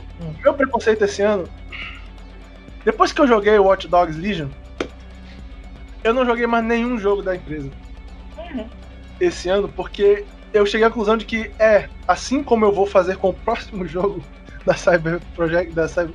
Ai meu Deus do Da céu. CD Projekt. Da CD Projekt Red, e que provavelmente estará no meu pre- preconceito quando sair daqui a alguns anos. É. É. O. Não sei o que Rising, esqueci o nome. Immortals Phoenix Rising. É, eu não joguei. Eu não joguei, obviamente não joguei o. Tá todo mundo transtornado aqui já. Eu joguei o Assassin's Creed Valhalla, pela mesma razão. Foram meus preconceitos esse ano. eu Não joguei ainda. Eu vou, talvez, eu- o Phoenix eu talvez jogue depois. O Assassin's Creed eu não sei. Ainda Assassin's Creed eu não gosto muito, então. Ok, então pra fechar esse podcast que já está bastante longo, Eu, eu só É. quero fazer aqui um adendo que eu lembrei de mais uma filha da putagem da Nintendo, que foi aumentar os preços no Brasil, porque o pessoal tava comprando no Brasil e dois meses depois trancar a troca de região nos no Switch. Filha da Como assim? puta. como assim? Tu não, tu não mas, ficou sabendo? Tu não ficou sabendo? Eles Não, aumentaram o preço de um monte de jogo do Switch. Não, mas travar a troca de região, mas Ele a coisa mais travou. legal do. Mas você faz uma outra conta, porra, essa é a coisa mais fácil do mundo. Não, não, não, não, mas travou o cartão de crédito, o PayPal não dá pra usar em outras Quando foi? regiões. Foi na última atualização que teve agora. Eu comprei o Hades outro dia. É, pois é, mas foi recente isso. Que coisa. Ih, então me fudi, porque minha conta não está no Brasil. Então, pra, pra fechar, rapidamente, qual é o jogo de 2021 que vocês estão mais na expectativa? É, é muito triste dizer isso. Nenhum? Cara, Eu tô no mesmo. ah não, eu tenho, eu tenho, eu tenho vários aqui, estou olhando uma lista rápida. Primeiro, Assim, primeiro eu que posso parar pra olhar também agora e talvez eu vou passar a lista pra vocês, que eu, eu já vou falar um aqui que, que todos vocês vão falar, porra, é mesmo? Que é o Nier Replicante. Né, o, o remake de. Eu, eu não tô com vontade de jogar esse jogo. Nossa, por quê? Ele Porque- pode ser uma versão do outro. Porque ele é o Nier errado, cara. Ah, não, ele não é o. Ele não é o do. Dead Nier. Eu, eu, eu não consigo. Eu, eu, eu vou ser honesto, eu me sinto muito é, irk de jogar a versão do irmão desse jogo. Então. Hum. Mas é a versão original, né, cara? Tem, que- tem que ter. É o. É o Yokotaro, cara. Você tem que ver a visão dele. É, mas essa versão literalmente faz o irmão parecer que ele é afim da irmã. E a versão do Papa Nier, o Papa Nier não parece afim da filha dele. Então eu sei qual eu prefiro. É. Tem, além do Nier, tem, eu vi um outro jogo aqui que eu também estou interessado, que é o Musou, né? Que é o Persona 5 Strikers. Então, é porque tem, tem jogos que obviamente eu quero jogar, é só que todos eles têm um mais, sabe? Eu quero jogar de novo Scott Pilgrim, mais Ubisoft. Eu quero jogar o, o Persona Strikers, mais 300 reais na Steam. Eu quero jogar o, o Nier, mas eu não tenho dinheiro pra ficar comprando jogo de PS4. Aí, ó, É, Persona 5 Strikers eu provavelmente em algum ponto do ano que vem vou jogar. E Eu também. Mas ele não é do ano, do ano que vem, né? Esse é o problema. É. Tecnicamente, Tecnicamente é não é ano. Uhum. É, não, eu tô, eu tô falando, pro Nier, pro, eu tô realmente na pilha, porque Eu provavelmente vez- vou querer jogar Overwatch 2, tá aí. Provavelmente vou tentar. Toda, toda vez que eu ouço música de Nier, eu, eu tenho que me segurar pra não, não jogar Automata de novo, cara. é, é todo dia eu luto contra isso. Nier, é Nier muito- Automata é um daqueles jogos assim, ele é um. Eu, eu falei isso no Twitter um dia desse, tipo assim, eu- se eu refizer meu top 10 jogos favoritos de todos os tempos, cinco deles vão ser dessa, dessa última década. Tipo, e, Uhum. e três deles eu joguei saca? Um dia desse. É, Nier Automata é, é um dos meus jogos favoritos, mas ele é um daqueles jogos que eu acho que eu não quero jogar de novo, porque a minha experiência com ele foi muito única, eu adoro o jogo, e eu não sei se eu quero jogar ele de novo, saca? Eu quero lembrar dele do jeito que eu lembro. Sim, sim, faz sentido. Pois é, eu, eu tenho um pouco disso também. Que, tipo, começar uma run, tipo, começar a jogar e não terminar seria terrível pro, pra experiência de Nier Automata, né, cara? Seria. Né? Sa- Sabe qual é? Tá aí. Tá aí. Esse aqui eu quero jogar, espero que eu adore. Tomara, pelo amor de Deus. É o Monster Hunter novo, Monster Uhum. Hunter Rise. Switch, vou, vou, vou jogar e tal, vou achar legal, com certeza. Espero, Deus, Deus me perdoe. É um É, jogo- o, o meu mais nesse é justamente isso, Switch. É tipo. Caralho, 400 reais. É, né, cara? Caro demais, mas. É, vamos lá. É, é isso. Eu diria, que, eu diria que o Monster Hunter é o que eu tenho mais expectativa. É justo. Se eu tiver que escolher um, provavelmente Persona, Persona Strikers mesmo. Uhum. É, eu com certeza é um Nier replicante com, com folga. Ainda mais que pessoas que eu conheço dizem que ele é melhor do que Automata. A história dele é, eu acho, eu realmente acho melhor. Ele, o problema dele era o gameplay, que pelo que tudo indica eles melhoraram muito. Então ele, apesar de eu estar dizendo, ah, eu não gosto do, do irmão Nier, blá, blá, blá, ele provavelmente vai ser um jogo muito bom ainda. Uhum. Sim. Se tu não conhece a história, André, não procura ela antes de jogar. Ela é muito boa. É, eu, eu sou, eu sou bom, bom em fugir de, de spoilers. O. Qual é o nome? É, eu quase consegui. É foda, eu consegui fugir de spoiler de Mandaloriano por tanto tempo, cara, só pra o Google Notícias me fuder. Na notificação do Sabe quem celular. foi que me, quem me deu spoiler do final da temporada? Hum. O próprio cara! Filho da puta! Botou no Twitter, meu! Ele mesmo botou no Twitter no dia do episódio! Que filho da puta, né, cara? Puta, bicho, fiquei muito puto, mano! Eu, eu tava fugindo de spoiler do Persona Royal e eu, eu me fudi porque eu tava ouvindo música no YouTube e o algoritmo do, do YouTube tá uma merda agora. E aí, obviamente, o vídeo seguinte da, de, sei lá, da Rivers in the Desert, o vídeo seguinte que continuou foi um spoiler fudido de Persona 5 Royal. Eu, ah, Ah, é foda, né, cara? Por quê?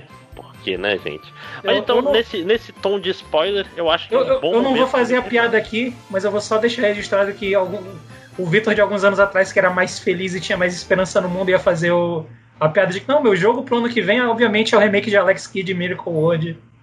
Porque. Né? É, é, cara, quem é que tá fazendo o remake mesmo? É a. não sei, brother. Eu não tô nem É olhando. uma empresa nova, é uma empresa nova, verdade. Tá estranho, né, cara? Eu não sei se o mundo merece um remake de, de Alex Kidd. Vai ter mundo até lá. É, pois é. E, não- e ele é meio que um remake, reboot 1.5, né? Tem, tem- não é exatamente um remake do, do original. Né? Mas é a vida. Então, pessoal, é isso. Esse foi o ano de 2020, o pior ano de nossas vidas, né? Isso, acho que podemos Não, não, todos Não concordar. tem muito, é, não tem muito, pra gente não tem muito o que questionar. Como diria o Homer, pior ano de nossas vidas até agora. É agora. Agora. Diferente disso, esse podcast foi muito bom, então obrigado a quem está aí ouvindo. E fiquem aí Desculpa com. qualquer coisa. Desculpa qualquer coisa. É, me, me contem aí como é que estão as coisas em abril, que é quando esse podcast saiu. né? a gente tá gravando em janeiro, né? Acho que até abril sai, se tudo der certo. E vão lá, se cuidem, mantenham o isolamento social, cuidado com o coronavírus e espero que vocês já sejam jacarés. Valeu, gente.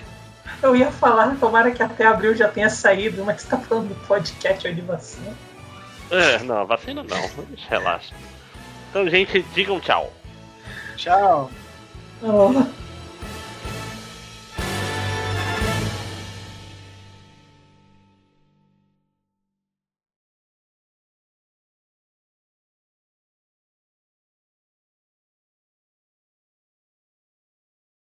Vai. Eu, eu tô falando sério, eu perdi um tempinho, eu vou. Desculpa, eu vou pegar um pouco de água rapidão. Pega lá.